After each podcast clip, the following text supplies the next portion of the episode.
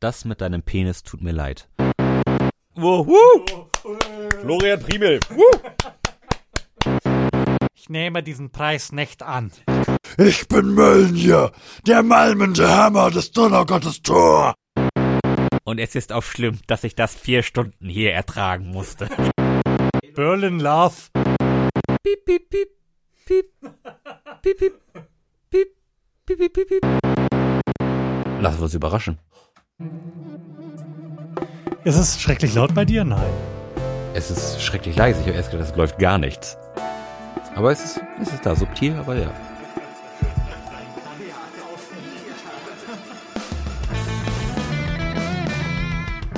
Herzlichen Glückwunsch zur 78. Ausgabe des Florian Primel Podcasts, der Sendung, die das letzte Mal Bier getrunken hat, als Deutschland noch keine Regierung hatte, Jens Spahn noch nicht für Armut zuständig war und sowieso alles ganz anders gewesen ist mit Lars Holscher. Und Florian Primel, hi. Hallo, schön, dass du mal wieder da bist und schön, dass wir uns endlich mal wieder zum Biertrinken getroffen haben. Wichtig. Ich freue mich sehr. Mhm. Ich habe nachgeschaut, wir haben uns, glaube ich, am, Moment, ich habe es mir notiert, am 7. Februar das letzte Mal zusammengesetzt und da war ja zumindest Deutschland noch ein anderes Land. Oh ja. Regierungslos.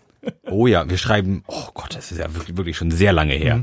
Also wir haben ja zwischenzeitlich durchaus gesendet. Wir waren bei Steven Wilson Mhm. und sind nicht ganz weg gewesen, haben Fragen beantwortet. Aber das große Ganze musste ein bisschen warten. Und vielleicht ist es ja auch gar nicht so verkehrt, dass es ein bisschen warten Also wie ein musste. bisschen Gras drüber gewachsen.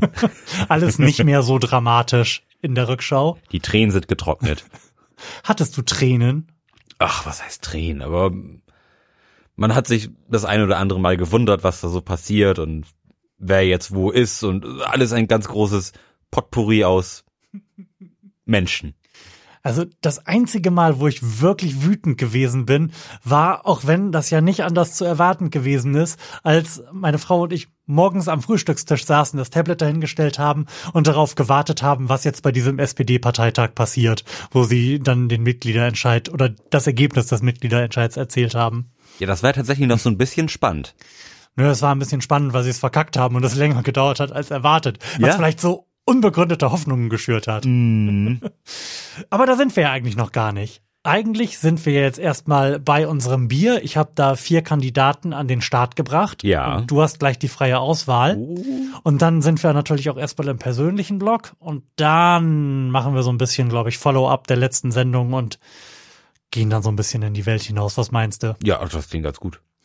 Ich war heute im, wieder im Bierladen und es gibt jetzt tatsächlich alkoholfreies Craftbier. Das habe ich selbstverständlich nicht gekauft, keine Ahnung. Aber das gibt es jetzt. Das wäre eigentlich, eigentlich auch mal ganz spannend, finde ich, so zu probieren, was, wie, wie man da so, sag ich mal, Geschmacksvielfalt her, herstellen kann. Also ich fänd's ja schon ein bisschen geil, IPA in alkoholfrei zu haben, ne? Mhm. Weil Ich habe mich so daran gewöhnt, ab und zu mal so eine IPA wegzuschlabbern, einfach wegen des geil herben Geschmacks. Hm? Und das ohne Alkohol, IPA als Alster. das machen wir beim nächsten Mal. Wir Oh, kaufen ein gutes IPA. Oder wir schauen in unseren alten Sendungen nach, welches das härteste IPA gewesen ist, das wir hatten, und dann machen wir davon ein Alster. Ja. Kann mir das ganz geil vorstellen. Ja, warum denn nicht, ne? Was ich aber noch sagen wollte zum Biereinkauf, neben dem Umstand, dass es alkoholfreies hätte gegeben, ist, dass ich kurz versucht war, von einer Firma, von der wir bestimmt auch schon mal was hatten, alle Sorten zu kaufen, die es da gab, dann aber festgestellt habe, dass alle Firmen, von denen wir schon mal Bier getrunken haben, jetzt neue Sorten haben. Weshalb ich glaube, dass sie einfach nur aus verschiedenen Tanks wieder was zusammengekippt haben. Ja, mal gucken, was so übrig geblieben ist Genau. aus, dem letzten Jahr. Ich vermute, dass die alle nicht besonders gut sein werden, weil die halt so hergestellt weil werden. die meisten dass- ja nicht besonders gut sind, leider. wie ich das gerade dann versucht habe darzustellen. Aber guck doch mal, was dich da so anlacht. Was meinst du? Ähm, was haben wir denn hier? Hier lacht mich ein Max Glaner, Max Glaner, Ein, ausgebraut im Untergrund. Ein Wit. ein Witbier. Oh, Genau, es schaut mich ein Mann mit Schnurrbart, Zylinder und Monokel an. klingt gut. Wollen wir mal gucken, was der Klappentext sagt. Oh, er sagt wenig. Weißbier, belgischer Brauart. Das war's Ein eigentlich Witbier halt, ne? Salzburg. Aus Salzburg. So. Bittere, zarte, hopfenblumig, Farbe, strohblond, Alkoholgehalt 5%, Stammwürze 12%. Kann man machen, ne? Da steht nicht, also Im Allgemeinen sind ja die Biere, auf denen nicht viel draufsteht, die besseren. Ja, weil dann nicht mit Erfahrung, einer ja. e- emotionalen Story gearbeitet würde, sondern einfach mit einem Bier. Was ja prinzipiell nicht schlecht ist. Ähm, oh, ein Öffner ein liegt da. Öffnungsgerät hast du ja auch hingelegt. Ich ich bin, stell mal mein Glas ich bin entzückt. hier rüber. so. Gucken wir Ich mal. hoffe, man hat das auf dem Mikrofon gehört. Das Gate ist, glaube ich, ein bisschen hart eingestellt. Aber irgendwas ist ja immer, ne? Ja. Ah, das hat man gehört. Oh. Ich kann schon so viel sagen, es ist relativ schäumig oder Lars hat sehr schlecht eingeschenkt und es ist von ziemlich heller Farbe. Also es ist definitiv nicht Kategorie Morgenurin. Und es ist auch heller als so ein gewöhnliches Pilz, ne? Hm. Wirklich Wirklich nichts für dich eigentlich, ne? viel Liebe eingegossen, aber Aber es hilft nichts, ne? Ich glaube, da müssen wir erstmal ein bisschen warten, bis wir, bis wir das verköstigen können. Ja, ich denke mal so zum Ende der Sendung können wir mal einen Schluck nehmen. Wahnsinn. Also wirklich stark schäumt. Das verspricht nicht dein Lieblingsbier zu werden jetzt schon. nee, überhaupt nicht. Aber gut, während wir warten, hast du denn vielleicht irgendwas für den persönlichen Blog am Start? Ähm, für den persönlichen Blog, ja. Tatsächlich ähm, gab es erste körperliche Ausfallerscheinungen. ähm, ich war, das, ich glaube vor vor zwei Wochen auf Montagabend so gegen elf, halb zwölf habe ich plötzlich einfach Herzrasen gekriegt, Mhm. so irgendwie mit so einem Puls von 150 oder so, einfach aus dem heiteren Himmel. Und dann bin ich ähm, habe ich mich erst ins Bett gelegt und gedacht, hey komm, das, das wird schon wieder weggehen. Und dann lag ich da so pff, halbe Stunde, 40 Minuten. Dachte, das geht immer noch nicht weg. Hab ich gesagt, habe ich meine Freundin geweckt, du, wir müssen, ich glaube, wir müssen mal kurz zum Arzt fahren. Und dann sind wir noch in eine, ähm, in eine Notaufnahme gefahren bei uns. Und dann lag ich da rum und es war, ging eigentlich alles er erfreulich schnell. Ähm, dann kam der Arzt, hat dann da ein EKG geschrieben und hat dann Blut abgenommen, literweise praktisch. Ähm, dann lag ich da erstmal wieder zwei Stunden und dann kam er zurück mit den Ergebnissen, dass die Herzenzyme wohl alle gut sind, also ich zumindest keinen Herzinfarkt hatte. Ähm, hat dann auch Leberwerte noch geprüft, war auch alles schön. Naja, jetzt, und jetzt bin ich hier und bin die ganze Zeit so ein bisschen, man ist ja dann doch irgendwie so ein bisschen aufgeregt und unsicher und irgendwie sehr ähm, fokussiert darauf, was der eigene Körper so macht und wie er reagiert auf Situationen. Ähm, lange Rede, kurzer Sinn. Jetzt war ich nochmal beim Arzt, beim Hausarzt und jetzt kriege ich nächste Woche nochmal ein EKG 24 Stunden und Mhm. Blutdruck messen, weil ich leicht erhöhten Blutdruck habe. Ich habe 140 zu 90, glaube ich. Also so auf der hohen Blutdruckskala recht weit unten, aber ähm, Aber Schon. aus der normale und gesunde Blutdruckskala leicht raus. Genau, Hm? genau. Ähm, da bin ich jetzt gespannt, was dann nächste Woche rauskommt. Ich habe jetzt mal, ich, ich bin ja Besitzer einer Apple Watch, die ja auch irgendwie den ganzen Tag über so ein bisschen ähm, den Puls misst und mal guckt, wie so die Vitalzeichen sind und sowas. Ähm, und da habe ich geguckt, weil das, das war was, dem habe ich sonst noch nie so richtig Mhm. ähm, Beachtung geschenkt. Wenn man das jetzt mal so schaut, also das war eigentlich verhältnismäßig beruhigend, das mal zu schauen, irgendwie mal so ein Ruhepuls von 52 bis 70, also das ist irgendwie alles im Rahmen. Und wenn man sich mal bewegt so normal, irgendwie so 90, ähm, aber es gibt immer mal so Ausreißer irgendwie zum Beispiel, ähm, jetzt eben gerade zum Beispiel habe ich, habe ich mal geguckt, da hatte ich irgendwie einen Puls von 110 Okay. so vor 10 Minuten. Jetzt ist es 20.24 Uhr und ich habe wieder einen Puls von 70. Also, I don't know, was da war. Vielleicht war es eben das Essen zu Hause, dass der Magen da ein bisschen Mhm. hart arbeiten musste. Da, da geht der Puls erfahrungsgemäß ja auch immer ein bisschen nach oben, wenn man irgendwie fettig ist. Ich ja gerade irgendwie so Kartoffelecken mit irgendwie Frischkäsecreme. Ähm, das war vielleicht ein bisschen viel für mich. Ähm, aber sonst bin ich jetzt momentan etwas beruhigt, aber durchaus gespannt, was jetzt dabei rauskommt.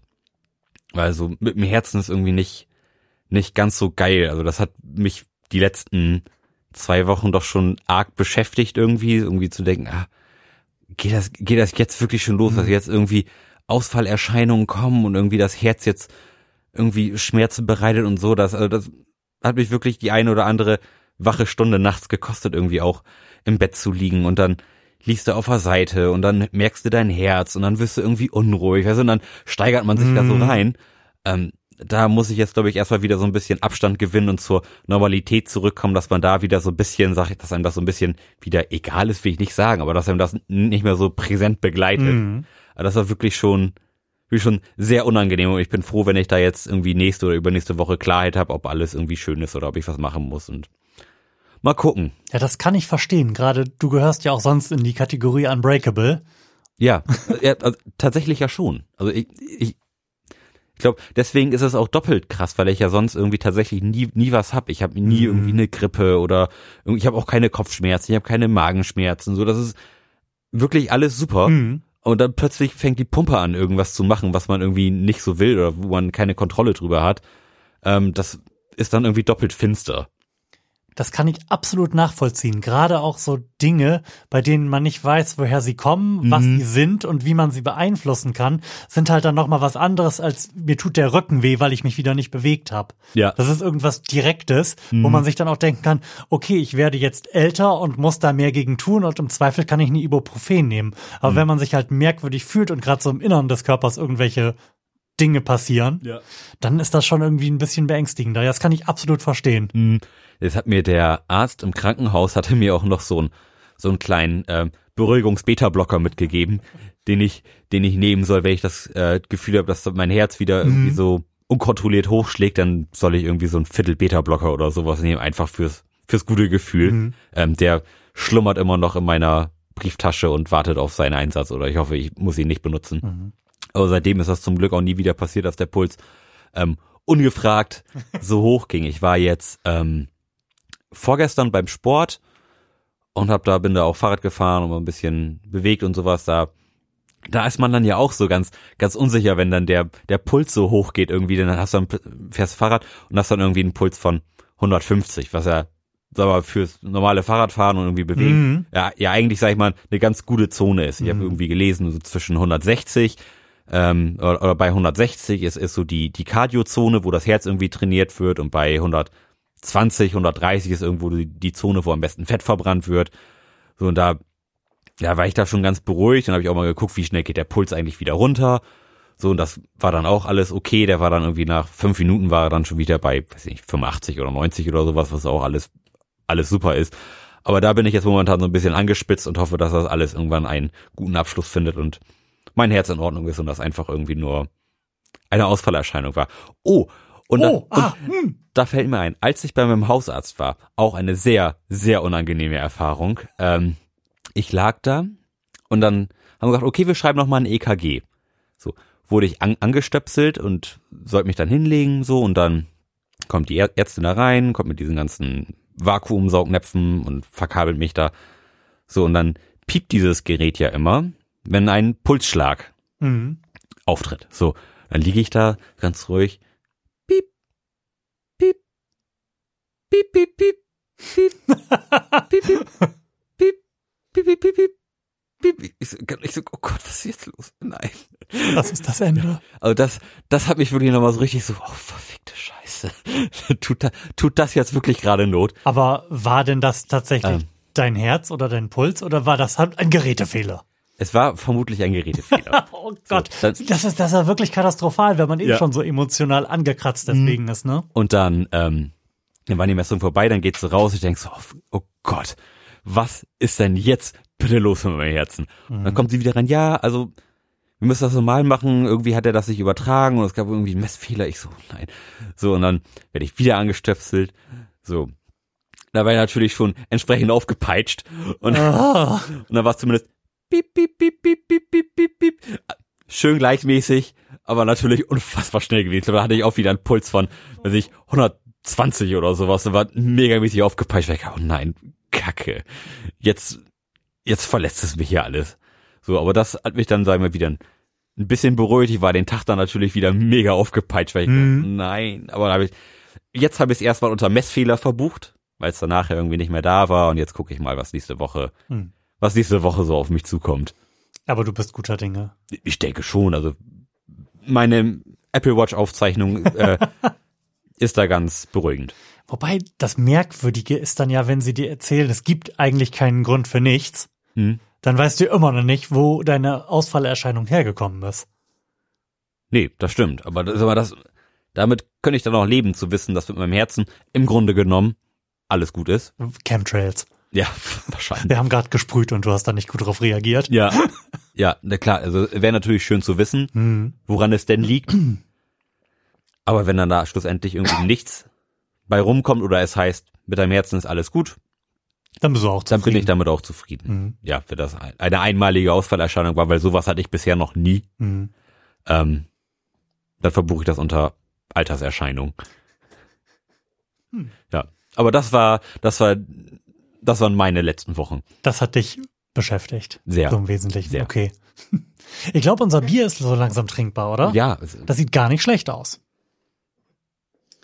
Also es sieht jetzt so aus, als hätte es überhaupt keine Kohlensäure mehr, weil das, was normalerweise die Krone ist, eine hauchdünne weiße Schicht ist. ja, Aber probieren wir es einfach mal. so, gucken wir mal.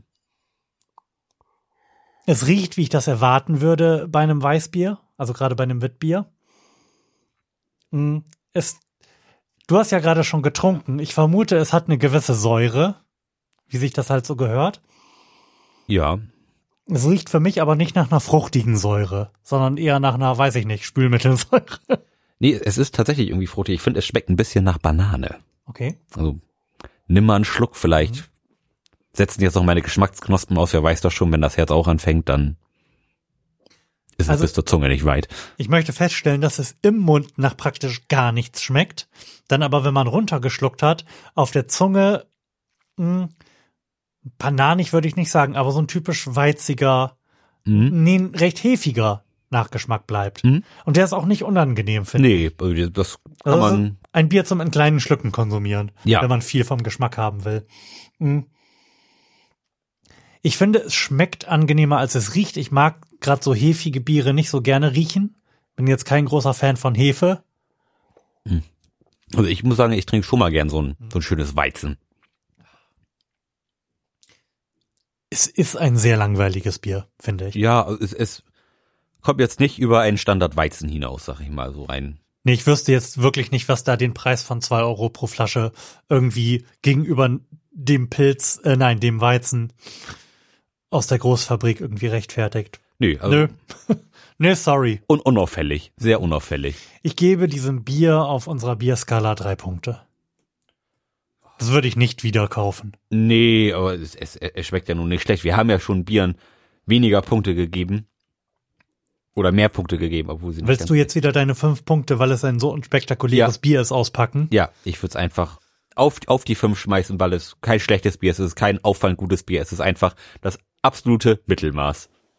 Für Leute, die Weizenbier mögen und gerne viel Geld für standardmäßiges Weizenbier ausgeben, genau das Ja, richtige Bier. genau das Nee, richtige für mich ist das nix.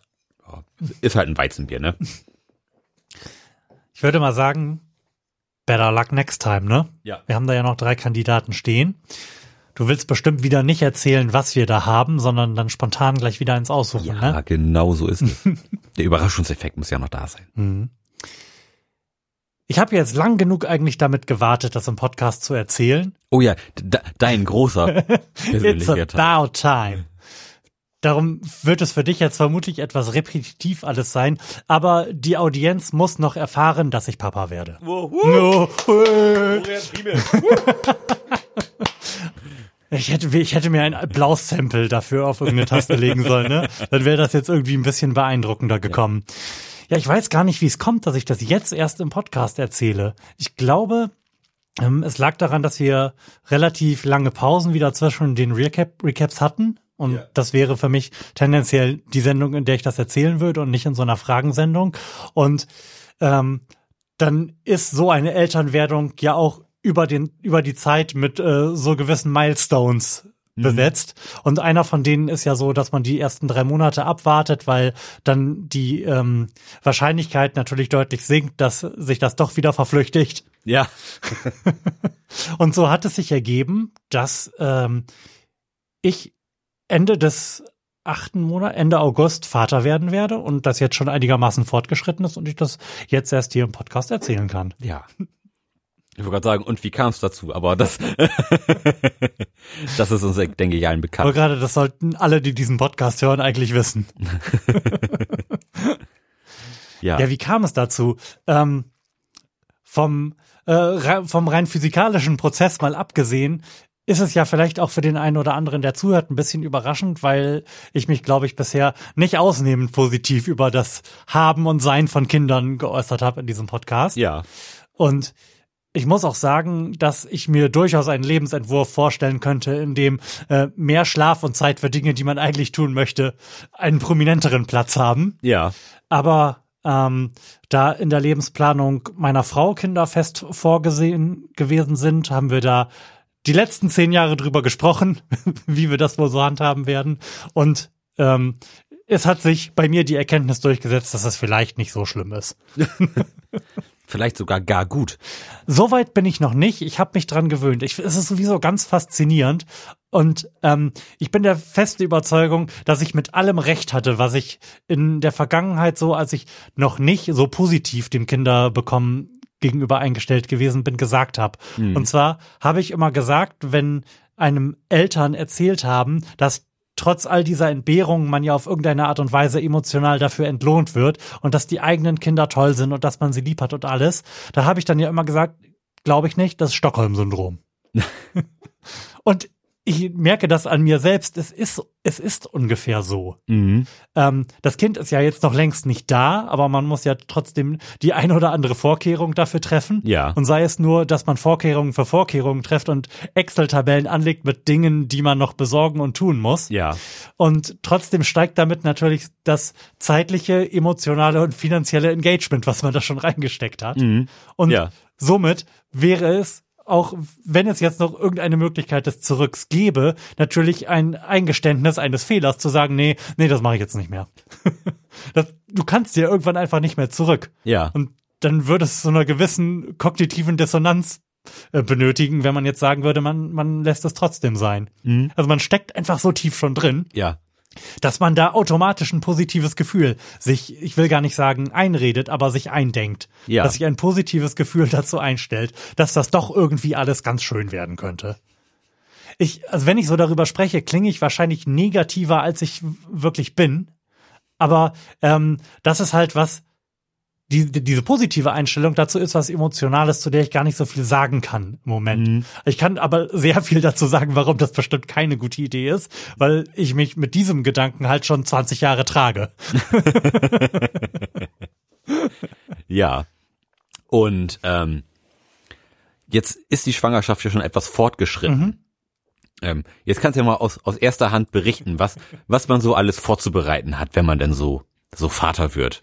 Was, also, Nee, ich würde sagen, das hängt sehr vom individuellen Anspruch ab. Man kann sicherlich auch Kinder großziehen, ohne irgendwelche Vorkehrungen zu treffen. Ja. Das wird dann entsprechend schwieriger und blöder. hm, Ähm, es gibt natürlich auch das andere Extrem. Wir haben diverse YouTube-Videos dazu geschaut, was so zu den Vorbereitungen für das Haben eines Kindes, eines Babys, eines Säuglings, you name it, äh, dazugehört. Ja. Und man kann sich da auch wirklich schon ganz schön bekloppt machen und in harte Unkosten stürzen, ne? Nach oben sind ja immer keine Grenzen. Nach oben sind absolut keine Grenzen, aber m, ja, wenn man so den Anspruch hat, das zumindest einigermaßen gut zu machen, dann sind auch nach unten nicht so viele Grenzen eigentlich. also auch die untere Grenze liegt schon bei, ich habe das mal irgendwie überschlagen. Also da könnte ich mir schon zwei ordentliche Neumann-Mikrofone für kaufen, ne? Ja. Babyausstattung ist, ist glaube ich, mehr, als man sich so zuerst ausmalt, ne?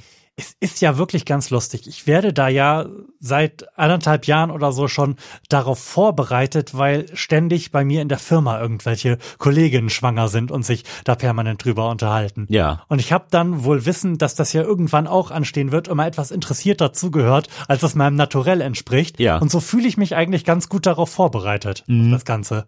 Und weiß auch, was man alles machen kann, wie sehr man übertreiben kann und dass man das aber auch irgendwie ein bisschen entspannter alles angehen kann, wenn man denn will. Und ich habe, wie ich ja auch schon gesagt habe, diese Excel-Tabelle angelegt und eigentlich ist das ganz überschaubar. Es gibt so einige größere Investitionen, die man da tätigen muss, wie halt so die Klassiker Kinderwagen, Maxi-Cosi, das entsprechende äh, Befestigungsding sie fürs Auto. Aber eine Wickelkommode, wenn man denn noch keine hat und das nicht irgendwie anderweitig bewerkstelligen will. Aber ansonsten ist das ganz viel Kleinkram, den man auch so nebenbei kaufen kann. Aber auch, aber auch da, sag ich mal, macht's ja dann auch die Masse, ne? Ja, wenn so ein, so ein Babybody halt nur 10, 15 Euro kostet, du aber 10 Stück brauchst, selbstverständlich. Ja. Und die wachsen ja auch immer. Das ist ja, Ja. auch das, das ist das Lästige an den Kindern. Ha, ich bin, ich bin wirklich ganz gespannt und ich bin auch inzwischen wirklich ganz positiv eingestellt, muss ich sagen.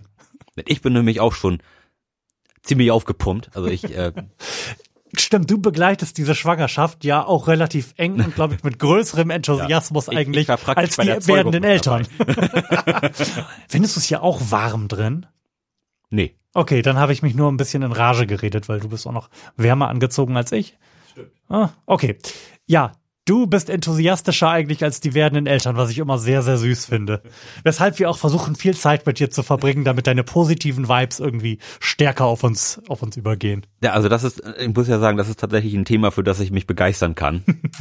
ähm, gerade sage ich mal auch, weil, weil ihr so die, die engsten Freunde seid, die, die, die, die wir oder, oder, oder die ich so hab, Mhm. dann ist es natürlich besonders spannend, sag ich mal, weil die Aussicht auch, äh, sag ich mal, nah dran, dran zu sein, auch am, am Mhm. Kinn und dann, wie es, wie, wie es so weitergeht und so, das ist schon, schon, ähm, eine emotionale Verbundenheit, sag ich mal, die man so ja sonst bei, zu anderen Kindern jetzt nicht so richtig hat. So, mu- muss man mal so sagen. Ich habe zwar auch Freunde, die haben irgendwie Kinder, aber wenn du die so alle Jubeljahre mal siehst, ist das schon, ist das glaube ich schon was anderes, als wenn du die jetzt, so wie wir, wir sehen uns ja eigentlich mindestens ein- einmal die Woche in, Ich in, sagen, in Im irgendeiner Form. Optimalfall schaffen wir das. Ja. Von daher ist das Unsere glaube Hörer ich werden jetzt das Gegenteil behaupten. wir sind ja aber auch nicht immer auf Sendung, wenn wir uns sehen. Ähm, daher bin ich da schon gespannt und voller Vorfreude, wenn der kleine Primel dann hier irgendwo rumliegt. Mhm. Doch, das ist schon, das ist schon schön. Das wird bestimmt aufregend. Mal gucken, wie sich dann so der Sendebetrieb aufrechterhalten lässt. Aber ich glaube, ich, vielleicht bin ich auch inzwischen zu sehr im Stockholm-Syndrom gefangen, aber ich glaube, so schlimm wird das alles gar nicht. Nein, ach, mit Sicherheit nicht. Man, man kann sich da, glaube ich, auch mehr verrückt machen, als man, als man muss. Mhm. Und das habe ich auch festgestellt. Es gehört ja, glaube ich, auch, ich will nicht sagen zum guten Ton, aber irgendwie scheint es ein Sport unter jungen Eltern zu sein, sich, äh, nein, werdenden Eltern gegenüber äh, die negativen Aspekte hervorzutun. Weil man nämlich als das schlimmste Opfer von allen wahrgenommen werden möchte, weil die Wehen 97 Stunden gedauert haben und man danach nur noch zwei Minuten pro Woche geschlafen hat. Und ein Dammriss bis zum Hinterkopf. ja, ja, genau. also das ist, das ist wirklich katastrophal. Hm? ja. Und zwar, und zwar gar nicht nur, das habe ich jetzt gerade gesagt, aber gar nicht nur bei jungen Eltern, sondern grundsätzlich ist das eine der ersten Dinge, die andere Menschen, die davon erfahren, zu einem sagen, hahaha, ihr werdet nie wieder schlafen. Wa warum sagen Menschen das? Was soll denn das? Ja. Als ob das irgendwas besser machen würde. Ja, das, das erkennt dann, sage ich mal, natürlich die eigene Leistung umso mehr an, dass man das, dass man das durchgehalten hat und dass man ein Kind großgezogen hat, ohne es irgendwie aus dem Fenster zu schmeißen. Ja, aber ich glaube, das ist alles nicht ganz so schlimm. Also es ist mit Sicherheit kein, kein Geschenk. Man muss sicherlich auch nachts mal aufstehen. Aber ihr seid ja auch zu zweit und man kann sich das ja auch teilen und Ja, klar. das ist, ist glaube ich, alles nicht ganz so schlimm.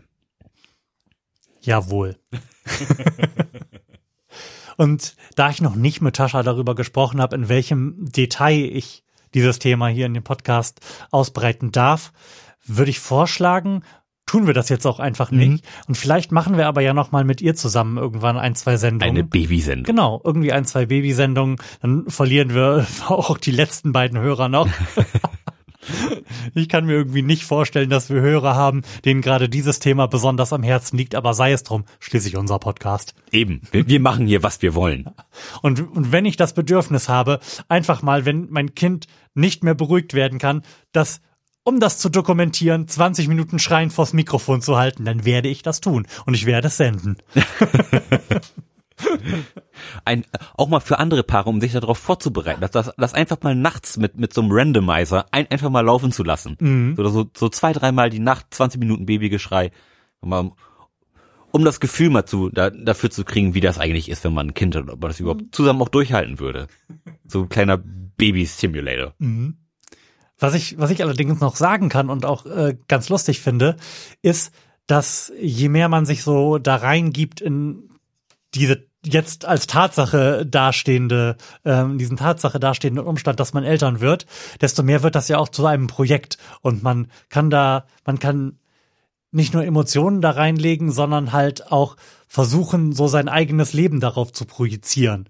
Und ähm, damit irgendwie arbeiten. Zum Beispiel haben wir uns auch eingeredet, dass das erste, die erste musikalische Erfahrung, die dieses Kind gehabt hat, auf unserem Steven Wilson Konzert gewesen ist, weil es zufällig, laut dem, was man so an wissenschaftlicher Erkenntnis liest, in der Woche stattgefunden hat, wo dieses Kind das erste Mal irgendwas hören, zum Hören ist wahrscheinlich ein zu hohes Wort dafür, aber akustisch wahrnehmen kann. Und ähm, genauso sind wir gerade schon dabei, uns eigene Schlaflieder auszudenken, weil wir alle Schlaflieder, die es so gibt, nicht akzeptabel finden. Da, da ist Steigerungspotenzial, würde ich sagen. Wenn man ein modernes Elt sein will, was sein Kind nicht damit in den Schlaf wiegen will, dass man so Gott will irgendwann wieder geweckt wird. Das ist nämlich keine schöne Vorstellung.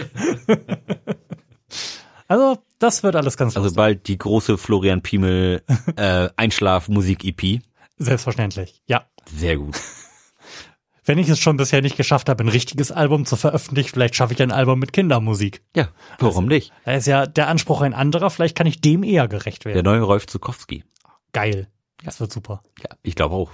Eine schöne Kindergartentour und so, auch hundertprozentig. Kindergartentour, da sagst du was.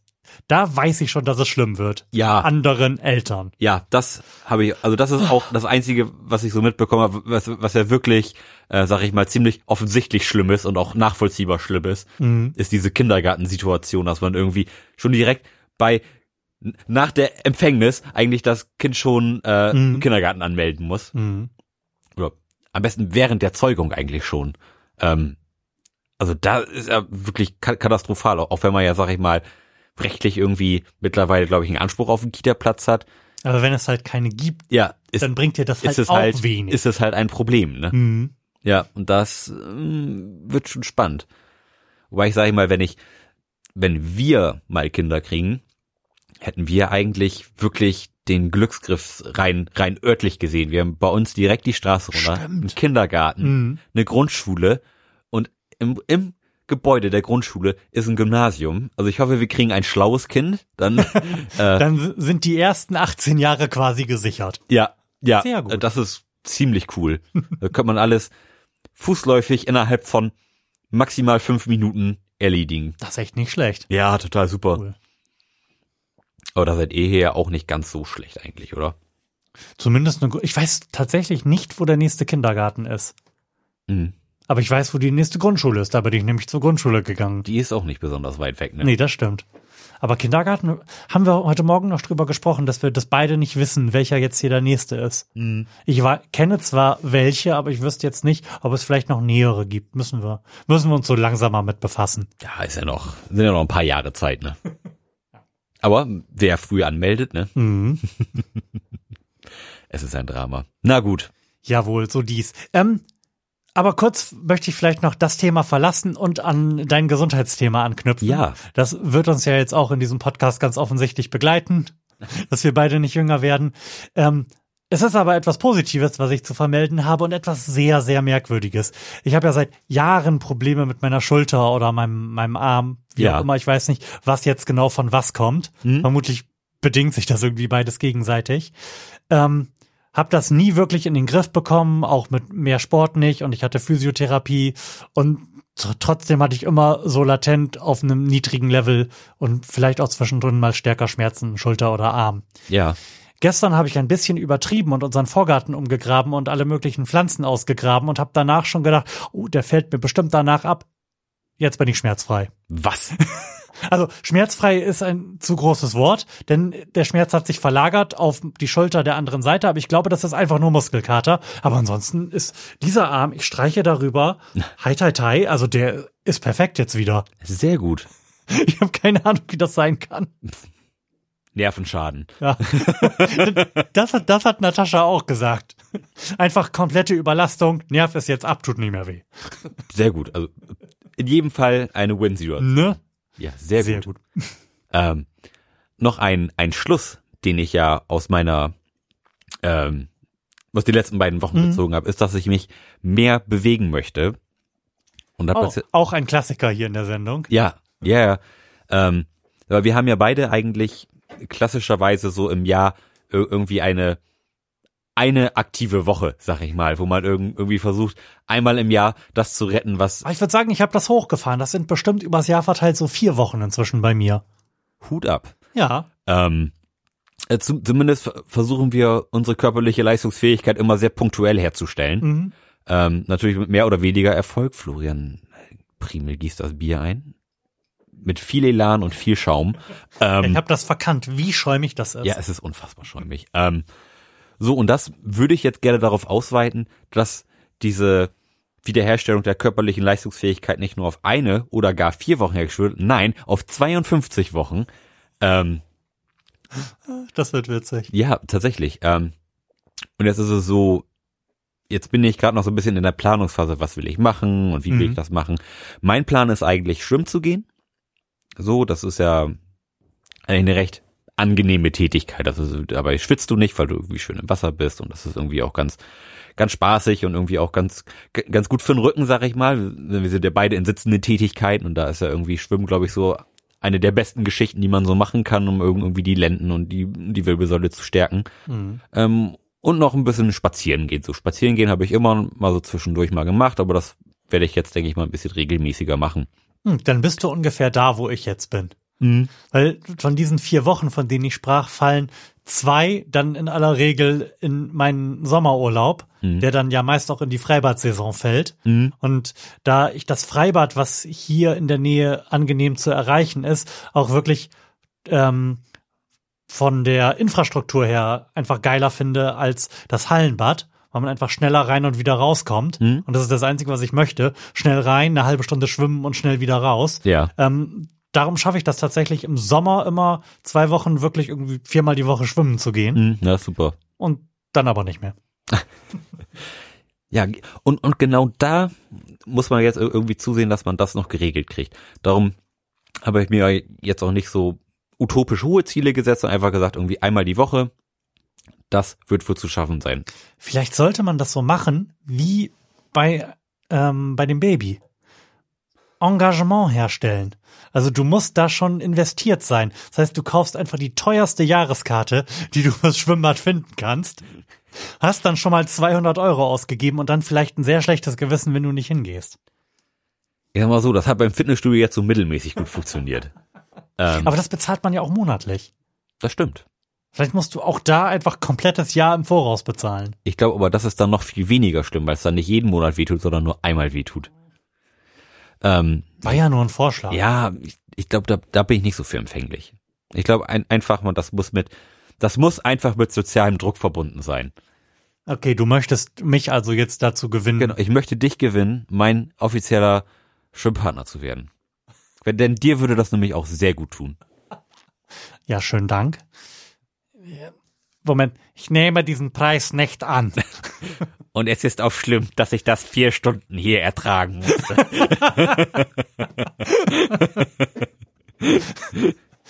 Ja, wir können da ja mal drüber sprechen. So.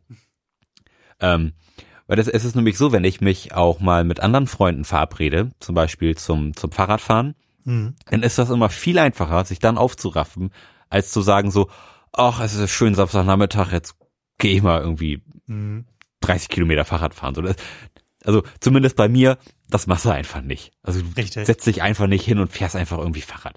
So, aber wenn du irgendwie einen Partner hast, mit dem du fahren kannst und kannst ein bisschen quatschen und so, dann ist das eigentlich alles schon ganz ganz easy. Dann kann man sich auch mal irgendwie zusammen fahren und dann setzt du dich mal hin, quatscht ein bisschen und fährst dann weiter. So, das ist dann immer ganz ganz angenehm. Dann hat man irgendwie noch einen Mehrwert, aber so dieser ähm, sehr abstrakte Mehrwert der Gesundheit, sag ich mal, der ist, finde ich, also zumindest in meinem in meinem Kopf sch schwer darstellbar. Also verstehe, dass es ihn gibt, aber er ist irgendwie nicht so un unmittelbar. So, ich habe immer gerne einen un unmittelbaren Mhm. ähm, Mehrwert von von einer Sache und da ist das mit sozialer Interaktion zu koppeln irgendwie für mich der einfachste Weg, irgendwie da eine gewisse Konsistenz einzubringen.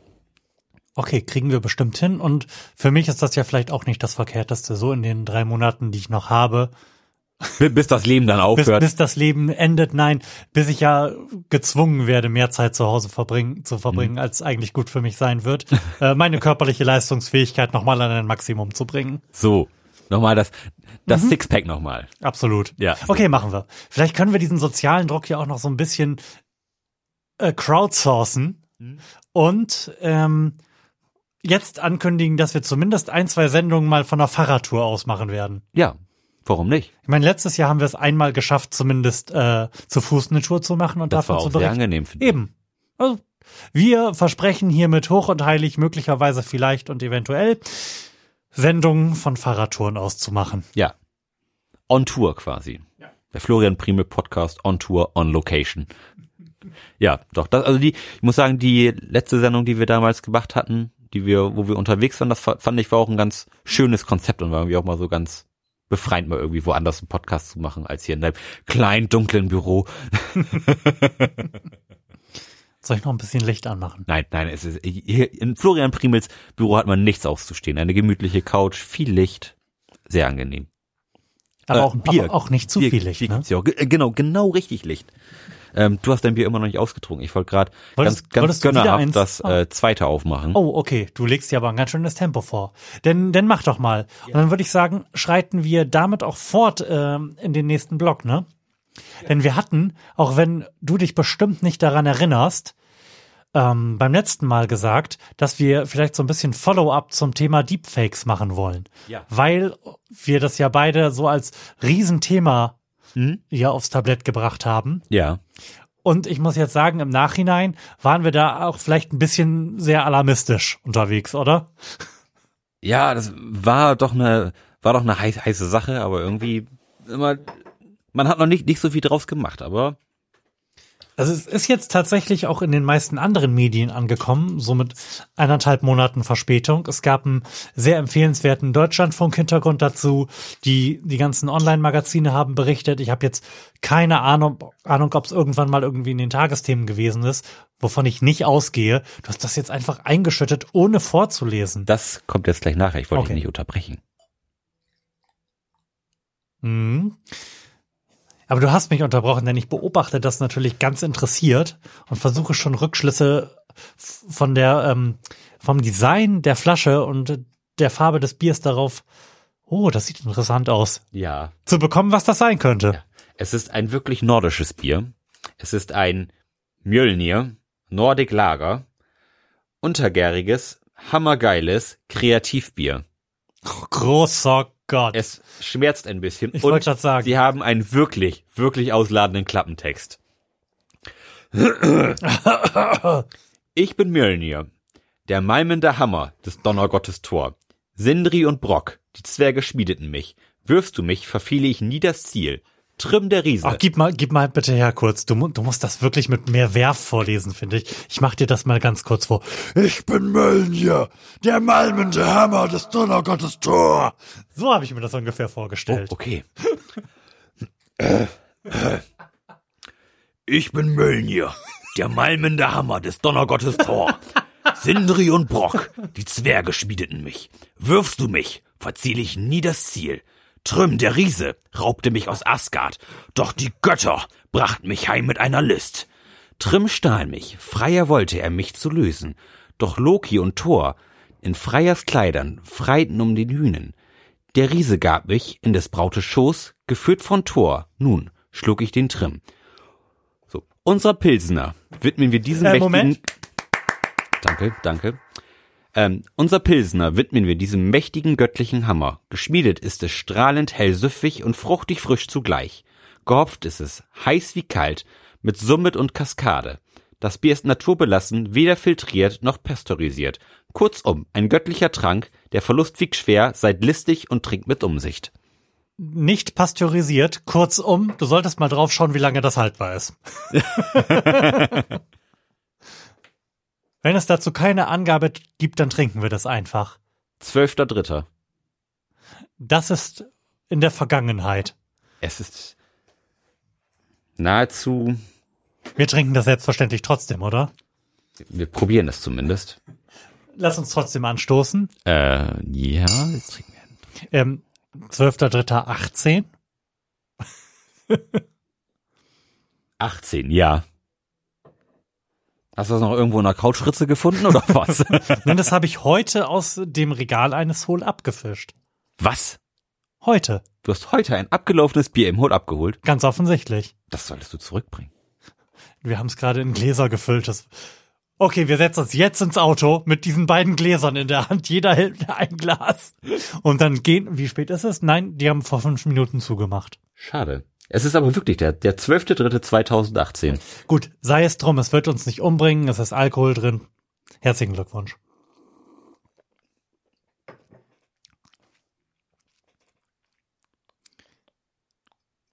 Es ist jetzt natürlich ein bisschen interessant darüber zu philosophieren, ob dieses Bier so schmeckt, wie es schmecken soll.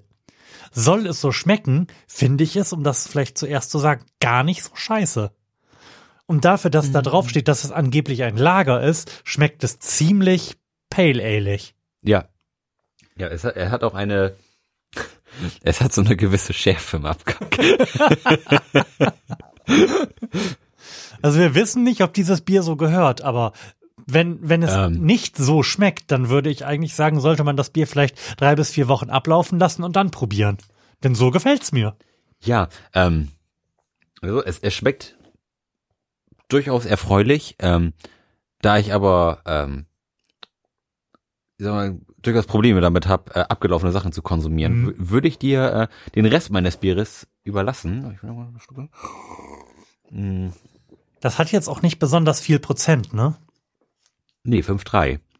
Ähm, Gut, aber wenn ich jetzt ein ganzes Bier davon noch trinken muss, dann werde ich im politischen Block wieder ausfallend.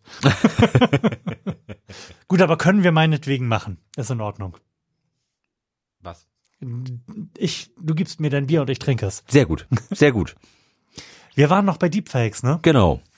Ähm, nachdem wir das ja relativ heiß aufgekocht haben, das Thema, und quasi vom Ende des Abendlandes und der Beweisbarkeit von allem gesprochen haben, Mhm. haben da inzwischen die einen oder anderen klugen Medienwissenschaftler ja auch angefangen drüber zu philosophieren und festgestellt, ja, eigentlich, eigentlich ist ja alles wie vorher. Nee, eigentlich ist jetzt erst alles richtig.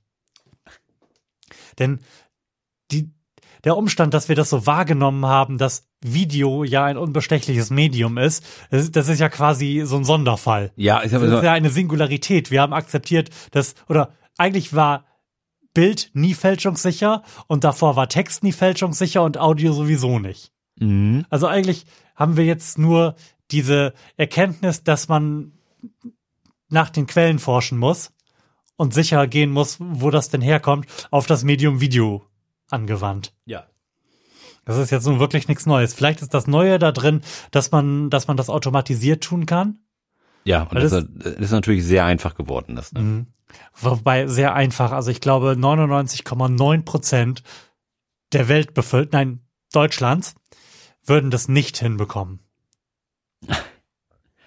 Das weiß ich gar nicht. Also, ähm, ja, wie dem auch sei, es ist natürlich immer noch mit gewissen technischen Hürden verbunden, aber diese Hürden sind mittlerweile, oder sag ich mal, seit, seit den Deepfakes, Mhm. ähm, wirklich zehn Stufen runtergenommen wurden. Also das muss man, muss man schon sagen. Das ist wesentlich einfacher geworden. Da gibt es jetzt irgendwie ganz, ganz nett gemachte Programme, wo man irgendwie auch dann in Instagram-Feed reinwerfen kann, wo dann irgendwie Gesichter rausgesucht werden. Er zeigt dir dann, ach, diese Gesichter habe ich gefunden, willst du dieses Gesicht nehmen? Ja, würde ich gerne. Ach, hier haben wir noch 20 weitere Gesichter gefunden. So, und dann kannst du da klicken, ja, das Gesicht will ich haben. Oder so gut. Ähm, und das ist schon einfacher geworden. Klar ist das natürlich immer noch ein, ein nischiges Produkt. Ähm, aber hat, glaube ich, zumindest einen kleinen Schritt in die Mitte der Gesellschaft gemacht. Auch wenn die Mitte der Gesellschaft jetzt natürlich sehr weit definiert ist. Mhm. Also die, ich wollte gerade sagen Killer-Applikation, aber das trifft's nicht. Das Killer-Video, was es dann halt auch wirklich in die Tagesthemen schafft und über das alle sprechen, hat's bisher noch nicht gegeben, ne? Nein, bislang noch nicht. Also offensichtlich, offensichtlich brauchen wir einen sehr, sehr gut gemachten Angela Merkel-Porno. Damit da wirklich mal was passiert. Ja, Weil bisher, bisher ist es in dieser Tech-Blase groß, bisher ist es irgendwie in der Medienblase groß, aber ansonsten ist es das auch gewesen. Das wäre so mein Follow-up zum, zum Thema Deepfakes. Alles nicht ganz so schlimm, wie wir gedacht haben, aber ich, ich glaube immer noch, dass da dann irgendwann was kommen wird, wo sich die etablierten Medien und die ganzen alten Leute nicht so richtig sicher sind, was denn das jetzt ist, ob das jetzt Ja. echt ist oder nicht und dann wird das, glaube ich, nochmal groß. ja. Angela und Recep, jetzt wird richtig geknallt. Sehr schön. ja, fein. Also Deepfakes bleibt, glaube ich, erstmal weiterhin ein Thema. wenn auch ein nischiges Thema, aber ich denke nicht, dass das jetzt so schnell in der Versenkung verschwinden wird. Aber es ist halt nicht ständig, wie ich das eigentlich vermutet habe nach der letzten Sendung und nach unseren emotionalen Reaktionen darauf in meiner Timeline oder einfach auf Spiegel Online oder sonst wo aufgetaucht. Also selbst wenn du einen Nachrichtenkonsum pflegst, wie wir ihn beide pflegen, der jetzt schon eher progressiv ist, selbst dann muss man danach suchen, sonst kriegt das nicht einfach vor die Füße gekübelt. Nee, das stimmt. Das stimmt. Das ist immer noch ein sehr spezielles Thema, was irgendwie noch nicht, oder beziehungsweise was, was jetzt, sage ich mal, einmal so allumfassend oder also rundumschlagmäßig in den großen Medien einmal behandelt wurde. Damit haben sie es geklärt. Und dann war es jetzt so erstmal wieder. Jetzt, jetzt fehlt erstmal wieder ein Skandal, um das Ganze ein bisschen auf, aufzuheitern. Wir sind gespannt. Und wir werden selbstverständlich davon berichten. Deutschland. Deutschland. Lars, erzähle mir was zu Deutschland. Wir leben Wie jetzt, sieht's denn, wie sieht's denn aus? Deutschland 2018. Wir sind jetzt endlich nicht mehr regierungslos. War das schlimm, regierungslos zu sein? Ist jetzt alles wieder viel, viel besser? Ist alles wieder wie früher oder ist alles anders? so, also Wie ist so deine Wahrnehmung? Meine Wahrnehmung ist folgende. Es hat sich de facto nicht anders angefühlt, keine Regierung zu haben, ähm, wie wenn man eine regierende Regierung hat. Also das war wirklich unheimlich unspektakulär eigentlich, irgendwie, dass sich da lange nichts getan hat, denn die Nachrichten haben sich irgendwie nicht verändert. Ähm, Findest du?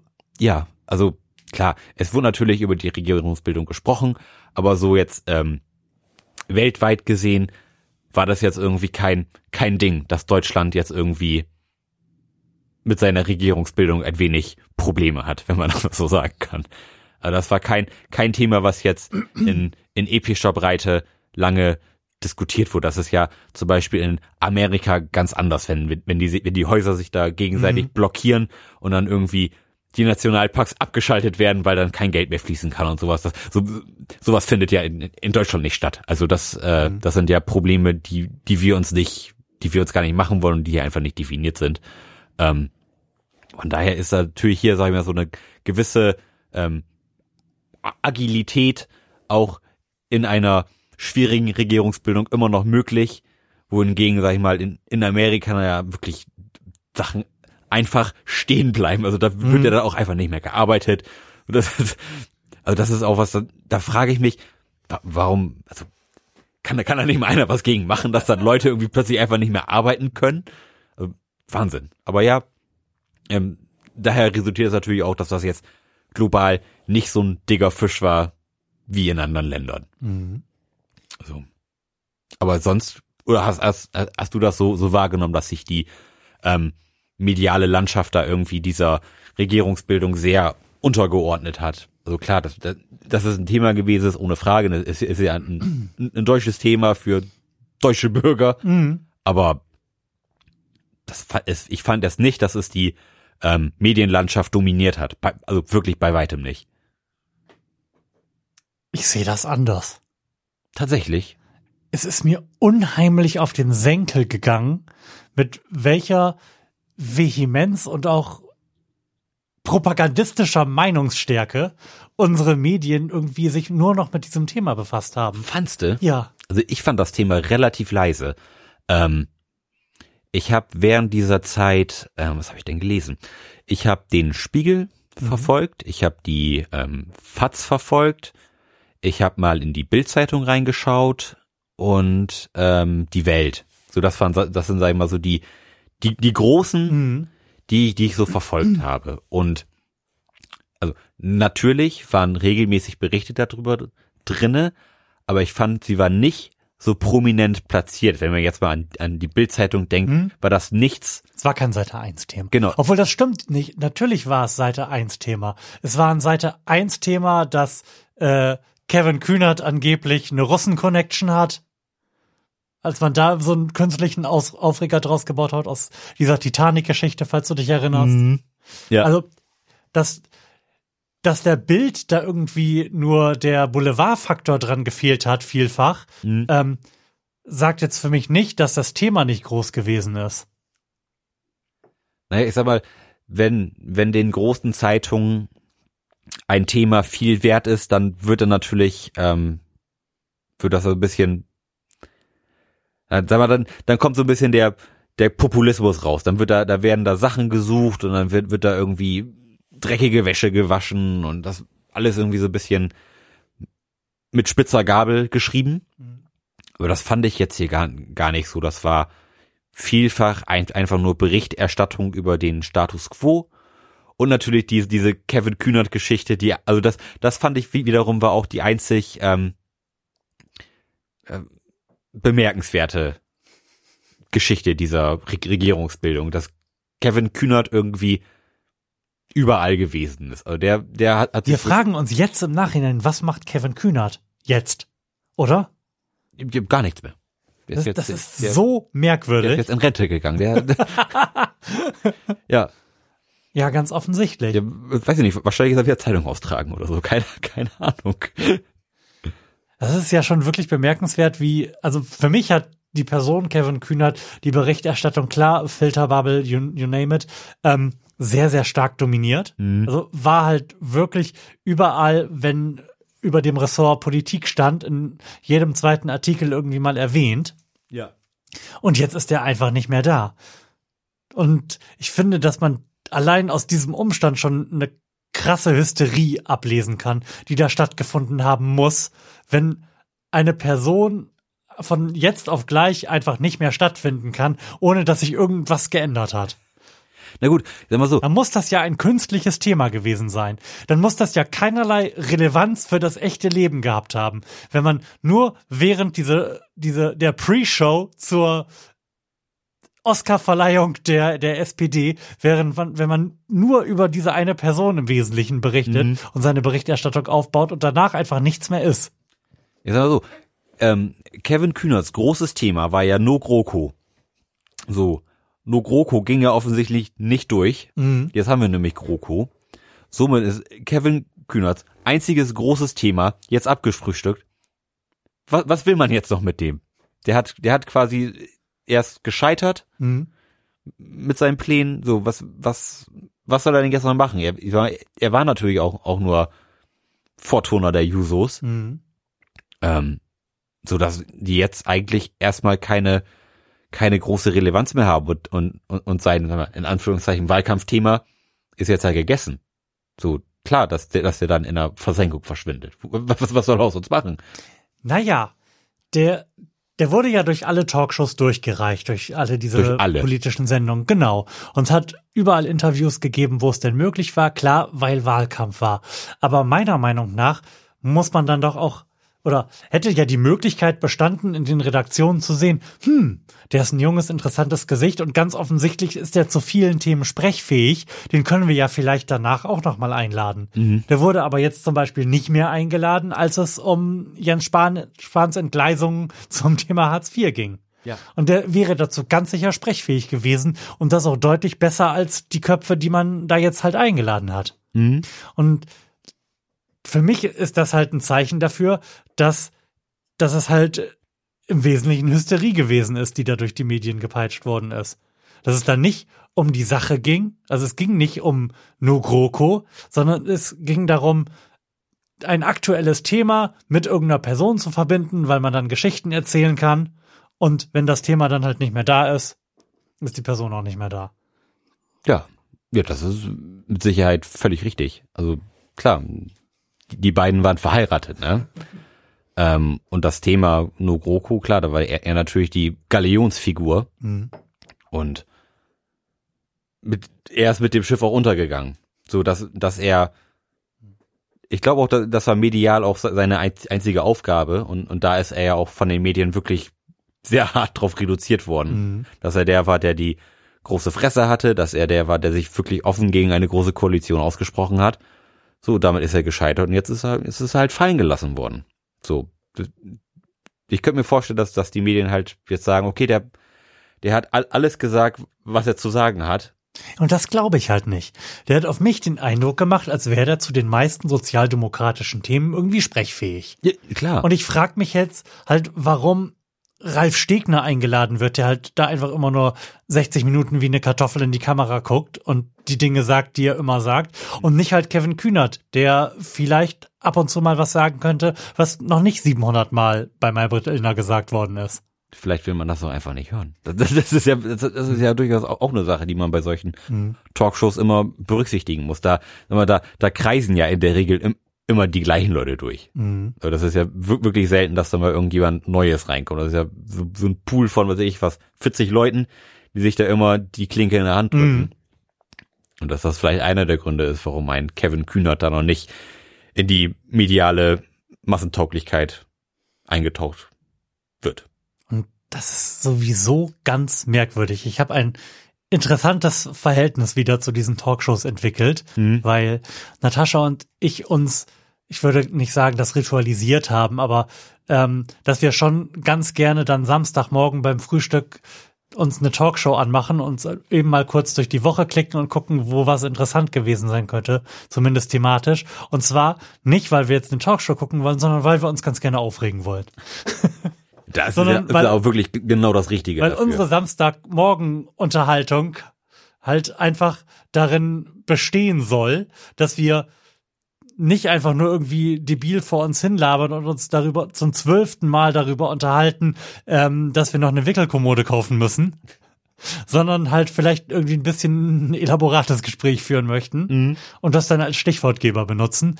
Und irgendwann hatten wir, saßen wir auf der Couch nach dem Frühstück und waren offensichtlich noch nicht leer gequatscht und haben auch so ein bisschen jetzt im Zuge dieser neuen Armutsdebatte über Hartz IV gesprochen und dabei festgestellt, dass, dass es das ja schon so lange gibt, dass wir überhaupt gar nicht mehr wissen, wie es denn vorher gewesen ist. Das ist eine wirklich berechtigte, berechtigte Frage. In, ähm, in, in meiner, Mhm. ähm, in meiner Welt gab es eigentlich nur Genau. Hartz IV, weil ich äh,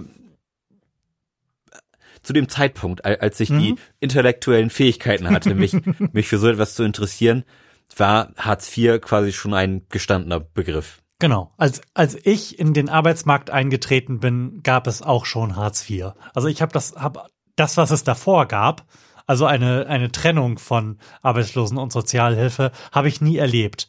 Und es war auch wirklich, wirklich schwierig, da was zu, zu finden. Und wir haben dann 20 Minuten lang oder so die einen Zusammenschnitt der Debatten damals aus dem Bundestag geschaut, von 1999 bis 2003, in, ähm, wo Gerhard Schröder das mit Wehr verteidigt hat. Und man muss ja mal wirklich sagen, es muss allen klar gewesen sein, was passiert. Da wurde kein Blatt vor den Mund genommen. Die Stimmung muss damals eine komplett andere gewesen sein. Also niemand, der sich diese Debatten angeschaut hat, und das hat vermutlich niemand getan, ähm, kann gedacht haben, dass es da irgendwie darum geht, das Land voranzubringen. Nein, da, da ging es darum, die faulen Arbeitslosen in Arbeit zu bringen. Um nichts anderes. Und dann haben wir uns darauf aufbauend eine, ich weiß es nicht mehr, eine Anne Will-Sendung oder sowas von 2000, 2008, 2009 angeschaut, wo wir mitten in der Wirtschaftskrise waren. Und es ist krass bemerkenswert, dass quasi dieselben Dinge verhandelt werden. Also es hat sich seitdem nicht viel weiterentwickelt, nur dass das Thema der Zeit halt nicht Armut ist, wie es jetzt gerade aktuell durch die Talkshows getrieben wird nach Jens Spahn, sondern Griechenland. Aber es wird über exakt die gleichen Dinge gesprochen. Es wird über das Lohnniveau gesprochen. Es, es, es wird darüber gesprochen, ob wir einen Mindestlohn brauchen, ob der höher sein muss, wie man das ausgestalten muss. Aber mit dem Vorzeichen, es geht eigentlich um Griechenland und den Euro. Es ist so eine merkwürdige Erfahrung gewesen. Ja. Also es hat sich einfach rein gar nichts getan. Eigentlich muss man sich das nicht anschauen, wenn man das nicht irgendwie wie wir benutzt, um sich aufzuregen. Das ist ganz, ganz merkwürdig. Es, es wiederholt sich alles. Und ich glaube, die Probleme sind auch weit davon entfernt, in irgendeiner Form gelöst zu sein oder auch manchmal habe ich auch das Gefühl, diese Probleme wollen auch gar nicht gelöst werden. Ich glaube, sie wären alle zu lösen. Sie wären sicherlich alle zu lösen, aber irgendwie werden die Mittel nicht zur Verfügung gestellt, be beziehungsweise die Mittel sind angeblich nicht zur Verfügung zu stellen. Ich habe ja in einer der letzten Sendungen die These aufgestellt, dass die einzig wichtige Frage die wäre danach, wem du es wegnehmen willst. Und dabei bleibe ich. Ich habe aber additionally dazu festgestellt, dass sich ganz viele Fragen, wenn man das wenn man das mal praktisch angehen möchte, Mhm. eigentlich darauf reduzieren, was am Lohnniveau zu tun. Ja. Und zwar egal, worüber du so gesamtgesellschaftlich redest. Mich betrifft das gerade, weil wir uns mit der Ausgestaltung und der Verteilung des Elterngeldes irgendwie befassen Ja. und eigentlich feststellen, wenn du jetzt nicht in der glücklichen Situation bist, zwei einigermaßen Gutverdiener zu haben, Mhm. dann ist das ein ernsthaftes Problem, weil das Elterngeld halt nicht einen absoluten Betrag darstellt, sondern halt äh, sich auf dein Einkommen bezieht und prozentual davon genommen wird. Das heißt, da werden Gutverdiener irgendwie be bevorteiligt und äh, vor allem ist es halt einfach nicht relevant für, für Schlechtverdiener. Weil es dann einfach so gering ist, dass du davon schlicht und ergreifend nicht leben, geschweige denn irgendwie ein Kind versorgen kannst. Ja. Ähm, allgemein, wenn du über das Thema, ähm, dass wir zu wenig, dass zu wenig Kinder geboren werden, redest, dann könntest du eigentlich auch über das Lohnniveau reden. Ähm, wenn, wenn du über Feminismus redest und darüber, wie sich Frauen in der Arbeitswelt darstellen, dann könntest du eigentlich über Lohnniveau reden. Du könntest, wenn es Diskussionen darüber gibt, dass sich irgendwie Leistung wieder lohnen muss. Das ist ja so quasi die, die andere Seite des politischen Spektrums, die diesen ganzen komischen Mindestlohnscheiß, wa warum brauchen wir das? Und äh, es tragen ja ähm, die oberen 10 Prozent, 40 Prozent der Steuerlast, muss denn das so sein? Müssen denn die Steuern überhaupt so hoch sein? Da könntest du eigentlich auch über Lohnniveau reden und sagen, das ist ja sehr irgendwie schon auch traurig, dass die oberen 10 Prozent, 40 Prozent des Steueraufkommens tragen müssen. Das wär, wäre ja nicht so, wenn im unteren Bereich mehr verdient werden würde. Oder wenn, wenn Trump jetzt mit seinen mit äh, Zöllen kommt, weil ähm, der Exportüberschuss von Deutschland so hoch ist. Der wäre halt auch nicht so hoch, wenn in Deutschland das Lohnniveau höher, höher sein würde. Ja. Also ganz viele Probleme und zwar auch Probleme, für die es so Workarounds gibt, wie die advanced zu, zu administrieren sind, für die viele Leute in der Verwaltung sein müssen, wie Kindergeld und ähm, wie exakt die Steuergesetzgebung sein muss und was es für Beihilfen für jeden Scheiß gibt. Die könntest du eigentlich alle abschaffen, wenn man ein vernünftiges Lohnniveau haben würde. Wenn man ein vernünftiges Lohnniveau hätte, dann bräuchten wir auch irgendwie kein Elterngeld, sondern dann könntest du einfach sagen, okay, dann arbeitet, dann arbeiten halt beide nur nach halbtags dann, dann ist das jetzt halt am Anfang nicht mehr so viel, aber es reicht irgendwie. Und du hast vielleicht auch, weil dein Lohn vorher so hoch gewesen ist, genug Zeit gehabt, einfach mal zwei Jahre hinreichend zurückzulegen, um diese Zeit zu überbrücken. Das heißt, ganz vieles von dem, was, was wir so haben, was viel an Verwaltung kostet und worüber es auch viele Diskussionen gibt, ist einfach nur ein Workaround dafür, dass in Deutschland das Lohnniveau 20 Prozent zu niedrig ist. Mhm. Plausibel. Und konnte man alles schon wissen, wenn man, äh, wie heißt der, Mr. Dax? Wie ist sein richtiger Name? I don't know. Okay, wenn man ihm 2008 in der Eurokrise bei Anne Will zugehört hat. Ist, ist natürlich mal, so ein, so ein, ist ir- irgendwo ja auch ein Teufelskreis, ne?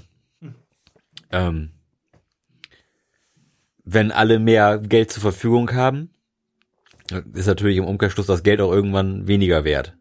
So, das- so- Sodass sich das Problem, Nee, sehe ich nicht. siehst du nicht. Nee. Es ist, es haben ja nicht alle mehr Geld zur Verfügung. Es ist ja ein gewisses Maß an Geld in der Volkswirtschaft und wie ich ja gesagt habe, wem willst du es wegnehmen? Du musst es irgendwie umverteilen. Ja. Du, bei den unteren 30 Prozent müssen die Löhne halt um 30 Prozent steigen und irgendwo muss ich dann entweder bei den Vermögenseinkommen, den Unternehmensgewinnen oder halt im Zweifel den, den Löhnen im oberen Bereich was tun. Mhm. Gut, und es ist ja irgendwo an den Un- Unternehmen das Geld auch wieder an die, an die Mitarbeiter auszuschütten. Ich glaube, ich, ich glaube, es ist schwierig, so eine, so einen Mechanismus irgendwie erstmal loszutreten. Ich glaube, das ist nicht schwierig. Es, die Senkung des Lohnniveaus wurde ja auch gemacht. Ich habe mir die Debatten mit, mit Gerhard Schröder angeschaut von 1998 bis 2003. Das wurde gemacht. Das wurde alles gemacht. Hartz IV wurde gemacht. Und Hartz IV war ja auch de facto der, der Mindestlohn, bevor es einen richtigen Mindestlohn gab, weil es sich vorher halt einfach nicht gelohnt hat, Arbeit, eine Arbeit aufzunehmen. Und man kann den Diskurs anders führen und in die Gesellschaft hineinbringen und man kann den Mindestlohn halt massiv erhöhen. Und wie man halt auch aus Studien aus Ländern weiß, wo mit dem Mindestlohn viel gemacht wurde, erhöht der Mindestlohn nicht nur den Mindestlohn, sondern auch das Lohnniveau der darüber angesiedelten äh, Angestellten, weil die sich halt denken, jetzt verdiene ich nur noch Mindestlohn. Das ist doch voll scheiße, Chef, vielleicht sollte ich ein bisschen mehr verdienen. Ja. Ich möchte nicht genauso wenig verdienen wie unsere Putzkraft. Ja, dann äh, da, da will ja, sag ich mal, der, der Lohnabstand immer der, der gleiche sein irgendwo, ne? Richtig. Also sicherlich ist das alles irgendwie komplex und schwierig und hat Wechselwirkungen, die ich nicht im geringsten begreife. Aber als Sofortmaßnahme den Mindestlohn auf 12 Euro zu erhöhen, sorry, da, da spricht aus meiner Sicht rein gar nichts gegen. Und wenn dann irgendwie ein Backshop in Anklam dicht machen muss, sorry, dann hat er halt kein Geschäftsmodell. Dann sind doch alle wieder arbeitslos. Oder es werden weniger Leute angestellt. Warum sollte denn das passieren? Und die, und dann kriegen, kriegen sie alle wieder Burnout und das, das ist doch alles, ein, so ein, so alles so Perpetuum mobile. Das ist, das ist lustig. Du, du klingst irgend, du, du machst da ja gerade Witze drüber. Oder ge- gehst das mit einem gewissen Zynismus an. Ja. Und das ist irgendwie exakt der Modus, in dem sich an eigentlich sonst alte Leute befinden, wenn die mit äh, irgendwel, wenn die mit, ich sag mal jetzt, äh, über einen Kamm scheren, mit jungen, politisch progressiven Leuten diskutieren. Ich nehme da wieder den Aufwachen-Podcast, wo, wo Thilo und Stefan halt des Öfteren halt auch mal Leute in ihren 50ern, die in irgendwelchen ähm, elaborierten Positionen sind, zu Gast haben und mit denen darüber sprechen. Und das ist genau der Modus. Hm? Ja. Da wird offensichtlich erkannt, also mir ist, ich weiß nicht mehr mit wem, aber mir ist da ein Gespräch mit, mit irgendeinem Journalisten in Erinnerung geblieben. Ja. ähm, der halt in die SPD eingetreten ist, um für die GroKo zu stimmen. Ja. Weil er der Meinung war, dass das eine total gute Idee wäre. Hm? Und im Gespräch ist eigentlich herausgekommen, dass sich das zusammendampfen lässt auf, ja, ihr habt eigentlich recht, ist mir aber egal. Ja, das, ist- das ist ja oftmals irgendwie so. Man möchte Dinge einfach, weil sie so waren und weil das irgendwie nicht ma maximal schlecht war, aber die bessere Kehrseite der Medaille, die, die möchte man gar nicht sehen, weil man sie nicht kennt. Genau. Angst, Angst vor dem Unbekannten ist, glaube ich, genau, oft- oftmals ein Problem, wenn es um Veränderungen geht. Das haben wir schon, ist halt ein relativ starkes Argument Mhm. im Vergleich zu, da hinten ist eine Tür und wir wissen nicht, was dahinter sein Ja. könnte. Das, das, ich finde das wirklich so befremdlich, gerade weil ich rekurriere wieder auf dieses Gespräch, ich tue das dann halt auch mal in die Shownotes, weil da halt ganz oft klar geworden ist, dass diese, ich sage jetzt einfach mal wieder despektierlich alten Leute, das eigentlich alle wissen. Ja, aber Da ging es, nicht. es ging irgendwie am Rande dann auch ähm, um Hartz IV und er sagte, dass ähm, die Agenda 2010 das Land ja total vorangebracht hätte. Starke Gegenrede der beiden Podcaster und ähm, die Erwiderung von, es ist ein bisschen doof, dass ich seinen Namen jetzt nicht weiß, aber die Erwiderung ist dann halt gewesen und das, das ist unfassbar krass, dass das irgendjemand so sagt, ernst meint und dann nicht seine Meinung ändert. Die Erwiderung war, ja, damals hatten wir vier Millionen Arbeitslose. Gut, ihr werdet jetzt sagen, so mit äh, wie die Statistiken heute gemacht werden und allem drum und dran und den Minijobs sind das ist eigentlich genauso viele Arbeitslose, aber hey. Ist egal. Ja, U- Unterm Strich sind jetzt genau. angeblich weniger. Richtig. Also, der, er hat quasi, er hat schon quasi sein Argument direkt entkräftet, weil er das gesehen hat. Aber am Ende des Tages, so what, will ich halt trotzdem GroKo, weißt du? Ja. Ja. Ich, ich denke das in letzter Zeit ganz oft, wenn wir diese Talkshows gucken und ich mich aufrege, irgendwie ist mit diesen alten Leuten keine Zukunft zu machen. Es tut mir echt leid. Ja, das ist ja aber ein Problem, was sich von selbst löst. Aber das es dauert zu lange. Das muss ich auch dringend in die Shownotes tun. Es gibt auf der Seite des Statistischen Bundesamtes äh, quasi die, kennst du die scrollbare Grafik zur äh, Bevölkerungsverteilung? Hm? Ja. Wo man halt die Jahre hochschieben kann und sich dann ähm, in einer Balkengrafik nach äh, Jahrgängen quasi darstellt, wie viele, wie alte Menschen es gibt. Ja. Also es wird jetzt erstmal noch 30 Jahre krass unerfreulich, ne? Es wird halt immer mehr alte Leute geben. in 30 Jahren hat sich das dann erledigt. Also mein Kind wird es mal besser haben als wir. Aber wie, wie sich so die nächsten 30 Jahre darstellen, weiß ich leider beim besten Willen nicht. Mhm. Und ich glaube, das wird auch für diese ganzen alten Leute relativ unerfreulich. Denn was man denen ja erzählt hat und was die gemacht haben, um sich darauf vorzubereiten, ist halt auf irgendeine Art und Weise für ihr Alter vorzusorgen. Mhm. Das heißt, viele von denen haben sehr viel Geld. Ja. Ich befürchte aber, dass es einfach niemanden gibt, den sie dann für Pflege bezahlen werden, äh, können. Weil einfach keiner da ist. Weil es zu wenig Leute gibt und die irgendwo gebraucht werden, Mhm. wo irgendwie produktive Arbeit geleistet wird. Da gibt's wahrscheinlich schon irgendwelche fancy Pflegeroboter von Tesla. Ja, es gibt schon fancy Pflegeroboter in, in Japan. Da ist das quasi Standard. Aber da gibt's ja hierzulande auch einen gewissen Abscheu gegen. Was, glaube ich, aber auch ein Thema der Generation ist, weil ich kein, Pro also rein emotional jetzt kein Problem mit dem Pflegeroboter habe. Ich hätte ein deutlich besseres Gefühl dabei, von einem Roboter gewaschen und gebettet zu werden, als von irgendeinem jungen Pfleger oder noch schlimmer einer jungen Pflegerin, bei der ich weiß, die findet mich jetzt halt eklig. Sorry, ich bin eklig, ich bin ein alter Mann. Das hängt halt. Ja. Ja, ja. Ja, das wohl wahr.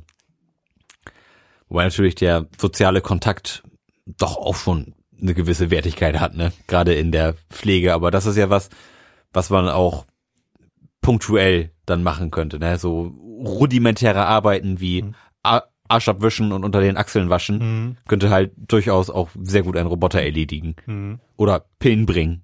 Oder Essen bringen. Klar. Aber, aber auch das ist, glaube ich, auch ein Problem, was diese Generation exklusiv hat. Ich glaube, das hatten wir schon des Öfteren Mal, dass ich glaube, dass wir ganz coole alte Leute werden. Ja. Und ich sehe nicht, dass wir, dass wir vereinsamen im Alter. Klar, wenn all, wirklich alle deine Freunde weggestorben sind und du leider irgendwie der Letzte bist, der übrig geblieben ist, dann wirst auch du einsam sein. Aber ich denke, davor sehe ich uns eher zusammen in einer WG wohnen, als Ja. einsam sein. ja. In einer WG wohnen und Quake 3 spielen. Ja. Sehr langsam. Schöne Alters-WG. Ja. Ja. Warum nicht? Das, das ist, eigentlich ist das in mein, meiner Fernplanung wirklich fest eingepreist, dass ich irgendwann mit irgendwelchen von euch, von meinen Freunden zusammen in einer WG wohne. Ja. Und man sich gegenseitig umeinander kümmert. Ja. Bietet sich ja auch an, ist ja auch irgendwie praktisch. Arbeitsteilung. Da muss, muss man nur noch einmal in der Woche Einkauf gehen und dann drei Wochen nicht. Wird das super. Lars, wollen wir eine kurze Pause machen? Sehr Was gerne. hältst du davon? Sehr gerne. Willst du die Ankündigung für unsere Pausenmusik machen? Oh, Uh. yes. Wir haben es nämlich beim letzten oder auch bestimmt schon vorletzten Mal schon mal angekündigt, dass wir an dieser Stelle uns Hörerbeteiligung reinholen werden Ja. und unseren ich behaupte das jetzt einfach mal, unseren treuesten Fan, Bob. Hi, Bob. Es ist total schön, dass du schon wieder da bist. Bob, du wirst dich jetzt selbst hören. Also, wir holen jetzt den guten Bob, er wird auch in den Shownotes sein, in die Sendung und werden einen Song von ihm spielen als Pausenmusik mit dem fantastischen Titel Das mit deinem Penis tut mir leid.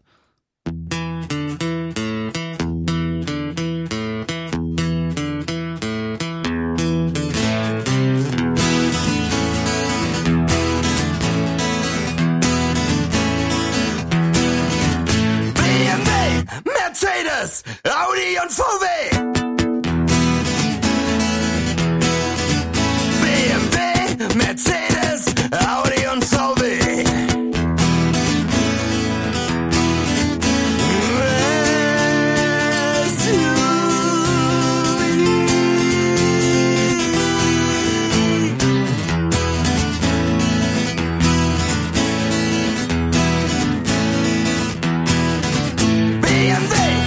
Mercedes, Audi und VW.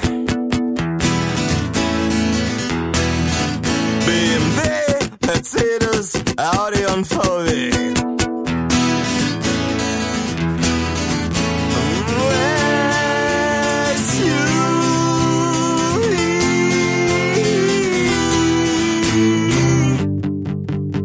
Das Fahren eines BMWs sollte endlich als Behinderung anerkannt werden, damit.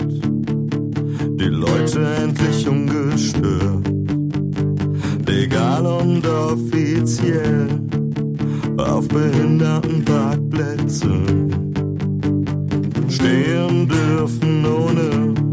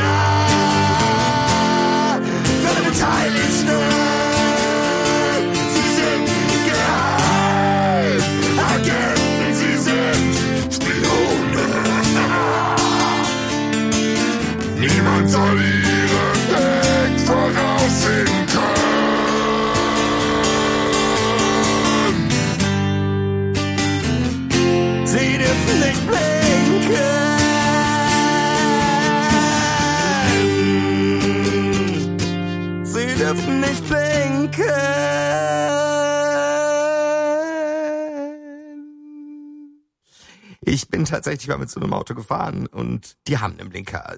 Fickt Ich muss euch. gleich noch einen Knopf, mindestens einen Knopf drücken und ich weiß noch nicht, welcher es ist. Da sind wir wieder. Wie immer, pünktlich zum Ende des Liedes. Das war ganz fantastisch. Schönen Dank an Bob nochmal, dass wir seinen Song hier als Pausenmusik benutzen durften. In der Pause haben wir wieder drüben einer merkwürdigen Prozession beigewohnt, denn meine Frau sitzt gerade mit einem gemeinsamen Freund seit zwölf Stunden an der Konsole und sie spielen ein offensichtlich sehr schwieriges Jump and Run, geben aber nicht nach, obwohl sie schon drei Stunden an einem Endgegner gehangen haben im Verlauf dieses Tages. Da kann ich nicht mehr. Also Da steht da, der Tropfen hüllt den Stein. da bin, da bin ich zu alt zu, habe ich das Gefühl. Oder wie ist bei dir? Nee, Kann- also, also Bringst du noch diese Werf beim Spielen auf? nee, also nee, also zumindest nicht am Stück. Ich kann, kann mich durchaus dann in unregelmäßigen Abständen dazu verleiten lassen, erst noch mal zu probieren, Mhm. in der Hoffnung, dass die Zeit mein mein Skill erhöht. Was- Was ja aber tatsächlich manchmal so ist, wenn man irgendwie Sachen übt Mhm. und die irgendwie so zwei, drei Tage liegen lässt, dann klappt's danach meistens irgendwie. Und so ist es ja oftmals oder ab und zu auch beim Spielen. Und ja, dann, klar, dann probiere ich's. Aber wenn ich dauerhaft scheiter, also, sagen wir, nach, nach dem zehnten Versuch sage ich irgendwann, ach komm, das, das hilft doch alles nichts. Also Heute finde, werden wir keine Freunde mehr. ich finde so als gemeinschaftliches Happening, wenn man mit sechs, sieben Leuten da sitzt und dann einfach den Controller weitergibt, jedes Mal, wenn man gescheitert ist, dann kann ich verstehen, dass man Ja. da drei Stunden aufbringen kann und das eher so als gemeinschaftliches Versagen, ein Party-Happening begreift. Also alleine auf gar keinen Fall. Nee. Nee, also wirklich nicht. Ich, ich weiß auch wirklich nicht mehr, wie ich das als Kind oder als Jugendlicher geschafft habe, mit so, mit so einer Ausdauer schwierige Dinge zu spielen und Skill zu entwickeln, weil ich inzwischen einfach so weit bin zu sagen, aber warum denn? Wofür? Ja. Es bezahlt mich doch niemand dafür. Und ich habe auch, ähm, also wenn ich, wenn ich einen Let's Play-Kanal hätte und da irgendwie was bleiben von wür würde oder so. Aber wenn ich einfach nur für mich spiele, um Skill in etwas zu erlangen, wovon niemand etwas hat, ah, es tut mir echt leid. Muss, muss man dann schon tun mögen, ne? Mhm. Da muss man schon sehr viel Freude dran haben. Ja. Lars, du hattest noch ein Thema. Ja, ich wollte gerade sagen, apropos sehr viel Freude. Ähm, das, das, man kann jetzt schon rausgehört haben, wenn man diesen Podcast länger hört und Lars kennt, dass wir vielleicht nicht auf der fröhlichsten Note enden. mh, Aber bevor wir das tun, wollen wir vielleicht noch das Bier von eben bewerten. ja. Wie, wie fandst du denn vergorenes Bier so? Ähm, geschmacklich war es gar nicht verkehrt. Ähm, den letzten Kick hat aber gerade nochmal gegeben, kurz aus diesem Studio rausgekommen gegangen zu sein und dann wieder reinzukommen und dann hier so diesen Ah, leicht Leicht. säuerlichen. Hm. falschen Geruch in der Luft zu haben, Mhm. würde ich sagen. Also, äh, ich würde sagen, aufgrund dessen würde ich dem mal eine 2 geben. Ich hätte ihm jetzt eine solide 5 gegeben, weil das keine unerfreuliche Erfahrung war insgesamt. Hier reinzukommen war schon unerfreulich. Ja, gut. Aber dafür Und du weißt auch nicht, was dich heute Nacht auf dem Klo noch erwartet. Also, wenn es in den nächsten drei Wochen keinen Podcast gegeben haben wird, dann ruft bitte einen Notarzt. Äh, einen Bestatter, einen Bestatter. ja. Oder muss dieses Kind ohne Vater aufwachsen? Wegen des Bieres, was Ja. du mir eingeschenkt hast. Ja. Du wirst jetzt wahrscheinlich keins mehr trinken, oder? Nee.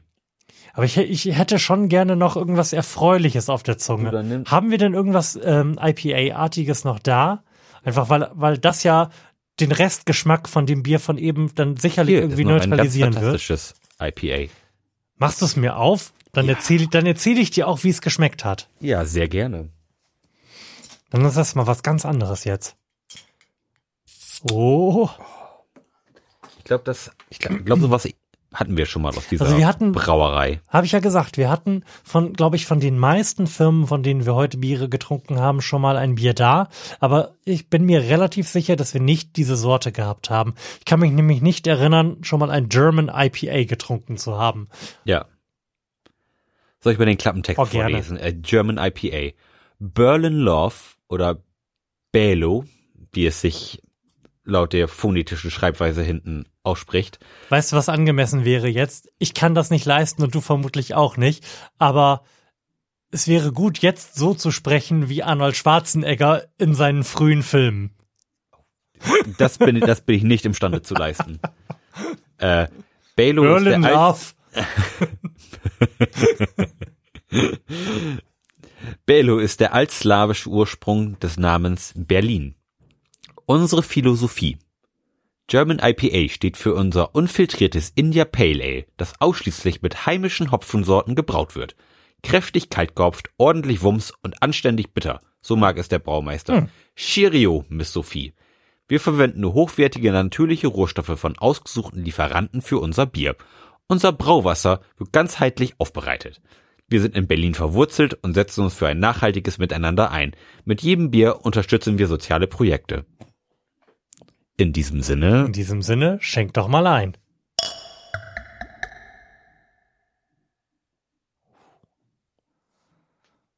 Also es hat zumindest schon mal eine gute Farbe, finde ich. doch, das sieht durchaus erfreulich aus. Meiner Meinung nach ist ja auch nicht nur bei einem, bei einem IPA oder allgemeinem Ale ein etwas orangefarben güldeneres äh, Erscheinungsbild eigentlich immer ein Qualitätsmerkmal. Also es verspricht immer da zumindest ein interessantes Bier zu sein. Hm. Es riecht wie ein gewöhnliches Pale Ale. Was heißt gewöhnliches Pale Ale? Pale Ale ist ja nie gewöhnlich. Ja. Ist auch noch nicht in der breiten Masse angekommen, die- diese ganzen Craft-Biere. Aber ich würde, ich würde jetzt sagen, es riecht schon nicht ausgewogen. Hm? Also es riecht nicht so, ähm, wie ich das jetzt ja so nach einigen Versuchen da weiß, wie ein kraftvolles Pale Ale riechen muss. Hm? Ich probiere mal. Ja, mal schauen, was du sagst.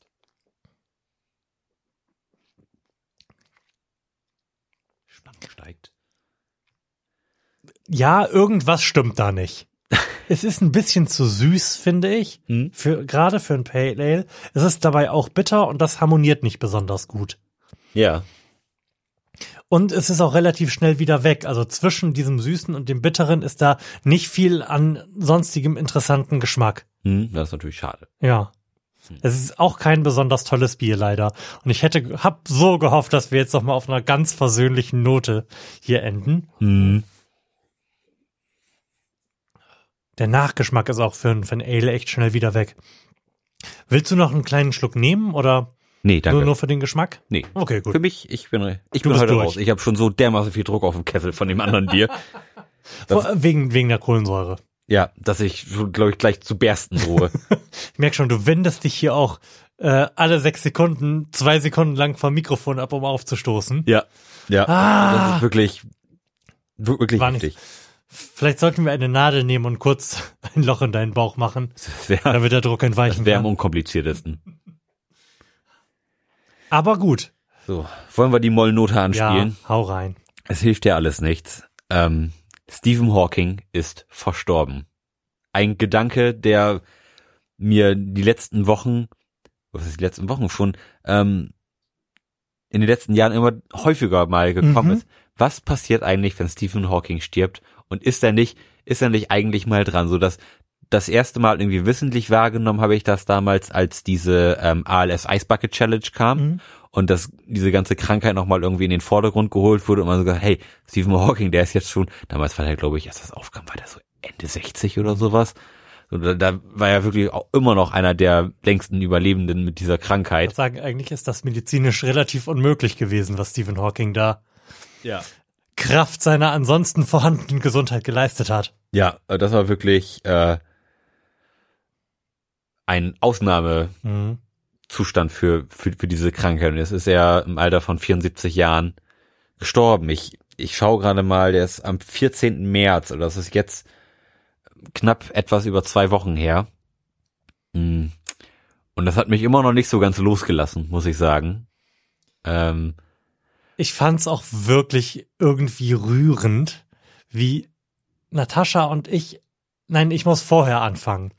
Ähm, ich stehe ja immer kurz nach meiner Frau auf, um dann runterzugehen und Frühstück zu machen.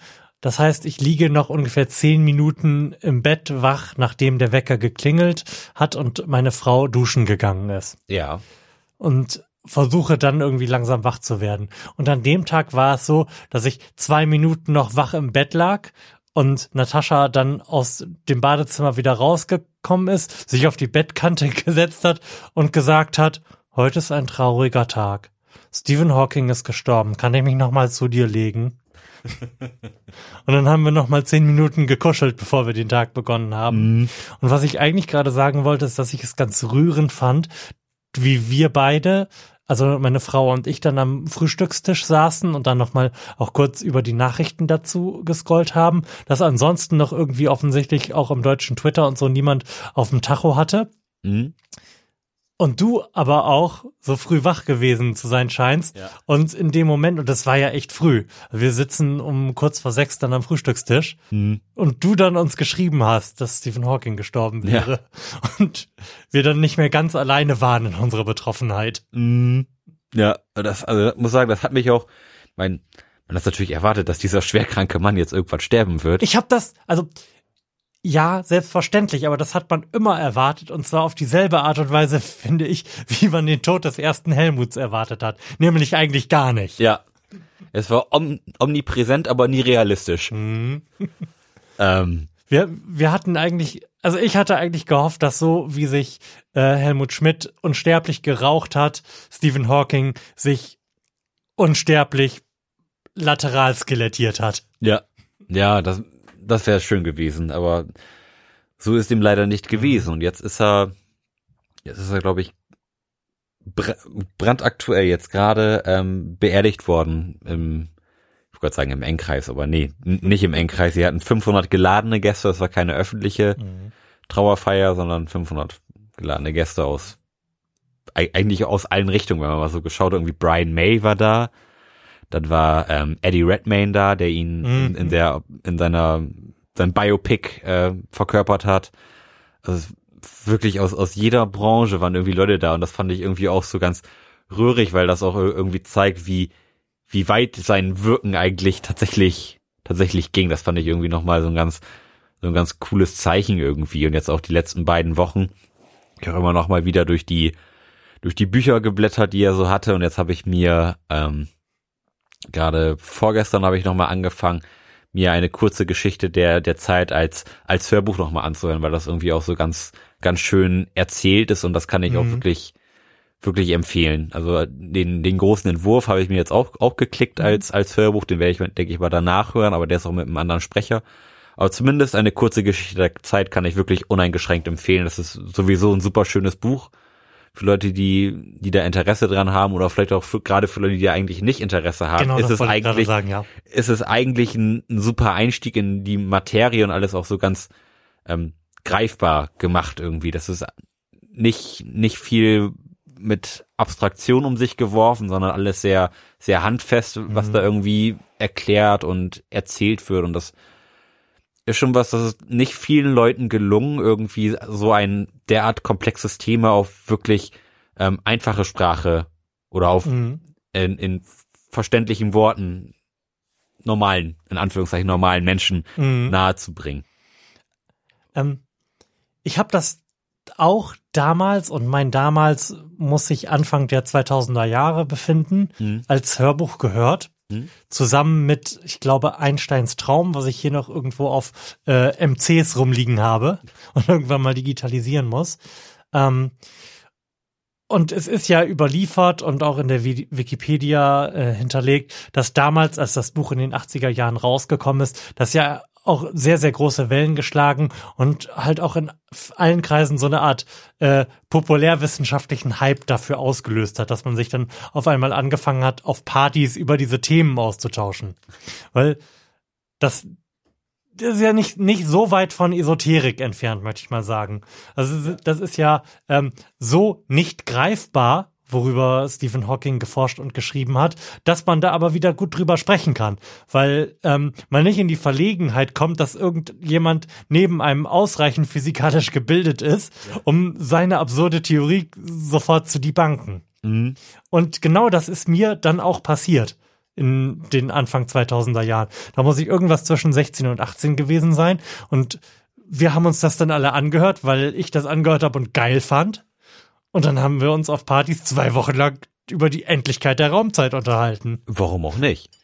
Das ist eine, eine mega interessante Phase gewesen, weil ich das halt so nachvollziehen konnte, wie das halt damals gewesen sein muss in den 80ern, die ich jetzt mangels Leben gar nicht wahrgenommen habe. Ja. Total super. Und ähm, ich finde, es geht gar nicht so unbedingt nur um das große Ganze, das Universum, den Urknall und schwarze Löcher. Die sind mehr so das Vehikel in dem, in dem Werk von Stephen Hawking, finde ich. Also die machen das faszinierend aus, um aber sein eigenes Thema zu transportieren, sein eigentliches Thema, nämlich ähm, warum ist Naturwissenschaft relevant? Und was bedeutet das alles? Und das kann ich auch ganz gut an einem praktischen Beispiel klar machen, denn ich war, war ja damals noch in der Schule und ich war nie besonders gut in Naturwissenschaften und auch besonders nicht besonders gut in Mathe. Aber die, dieses, äh, dieses Buch, in diesem Fall Hörbuch, hat mir halt nahegelegt, dass es wichtig ist, wie dir die Lehrer immer erzählt haben, die Einheiten in Formeln dahinter zu schreiben. Und zwar nicht, um sie da halt einfach hinzuschreiben, sondern ähm, weil sie dir Dinge vermitteln.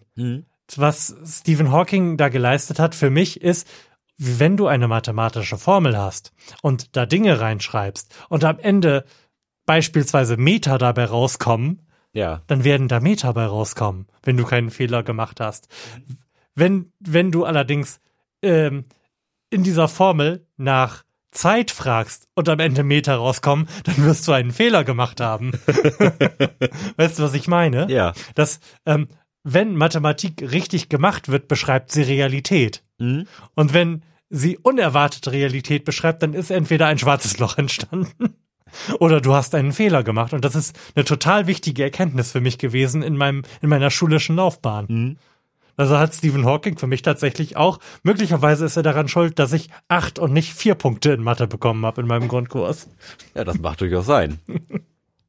ja, aber ich glaube, Stephen Hawking wird auch ähm, langfristig auch einen, einen Stand haben wie Isaac Newton oder sowas. Also der war wirklich schon einer der, der, der ganz Großen natürlich auch ähm, wegen seiner, wegen seiner Krankheit, die ihn irgendwie zu einer besonderen Person gemacht hat, was, will nicht sagen, was das Ganze noch bemerkenswerter gemacht hat, aber was ihn zu einem ähm, was, was er zumindest sein, sein Feature war, sag ich mal. Das war irgendwie, was ihn einmalig gemacht hat und was auch so eine, was auch ein Erkennungszeichen war. Und was, glaube ich, noch mehr Respekt einholt. So, es war, ist er wirklich auch, auch für jemanden, der nicht krank ist, eine unfassbar starke Leistung, so etwas zu erforschen. Aber dann auch für jemanden, der irgendwie am Ende seiner Zeit nur noch mit seinem Backenmuskel irgendwie kommunizieren konnte, noch umso bemerkenswerter, da noch die Energie für zu haben, sein Leben so dieser, die, dieser Theorie und, und, und seinen Gedanken zu widmen, ist schon, was, da muss man schon sehr committed für sein, sag ich mal. Also wirklich, Hut ab, das war wirklich einer der, der, der ganz Großen. Ich bin absolut bei dir. Ich glaube, das hat man eben auch schon rausgehört. Wir verbeugen uns maximal tief Ja. vor Stephen Hawkings Wirken und Leben. Und ich würde sagen, das war dann auch dieser Podcast, oder? Schön, dass ihr dabei gewesen seid. Schön, dass du da warst, Lars. Sehr gerne. Bis zum nächsten Mal. Bis zum nächsten Mal. Ciao.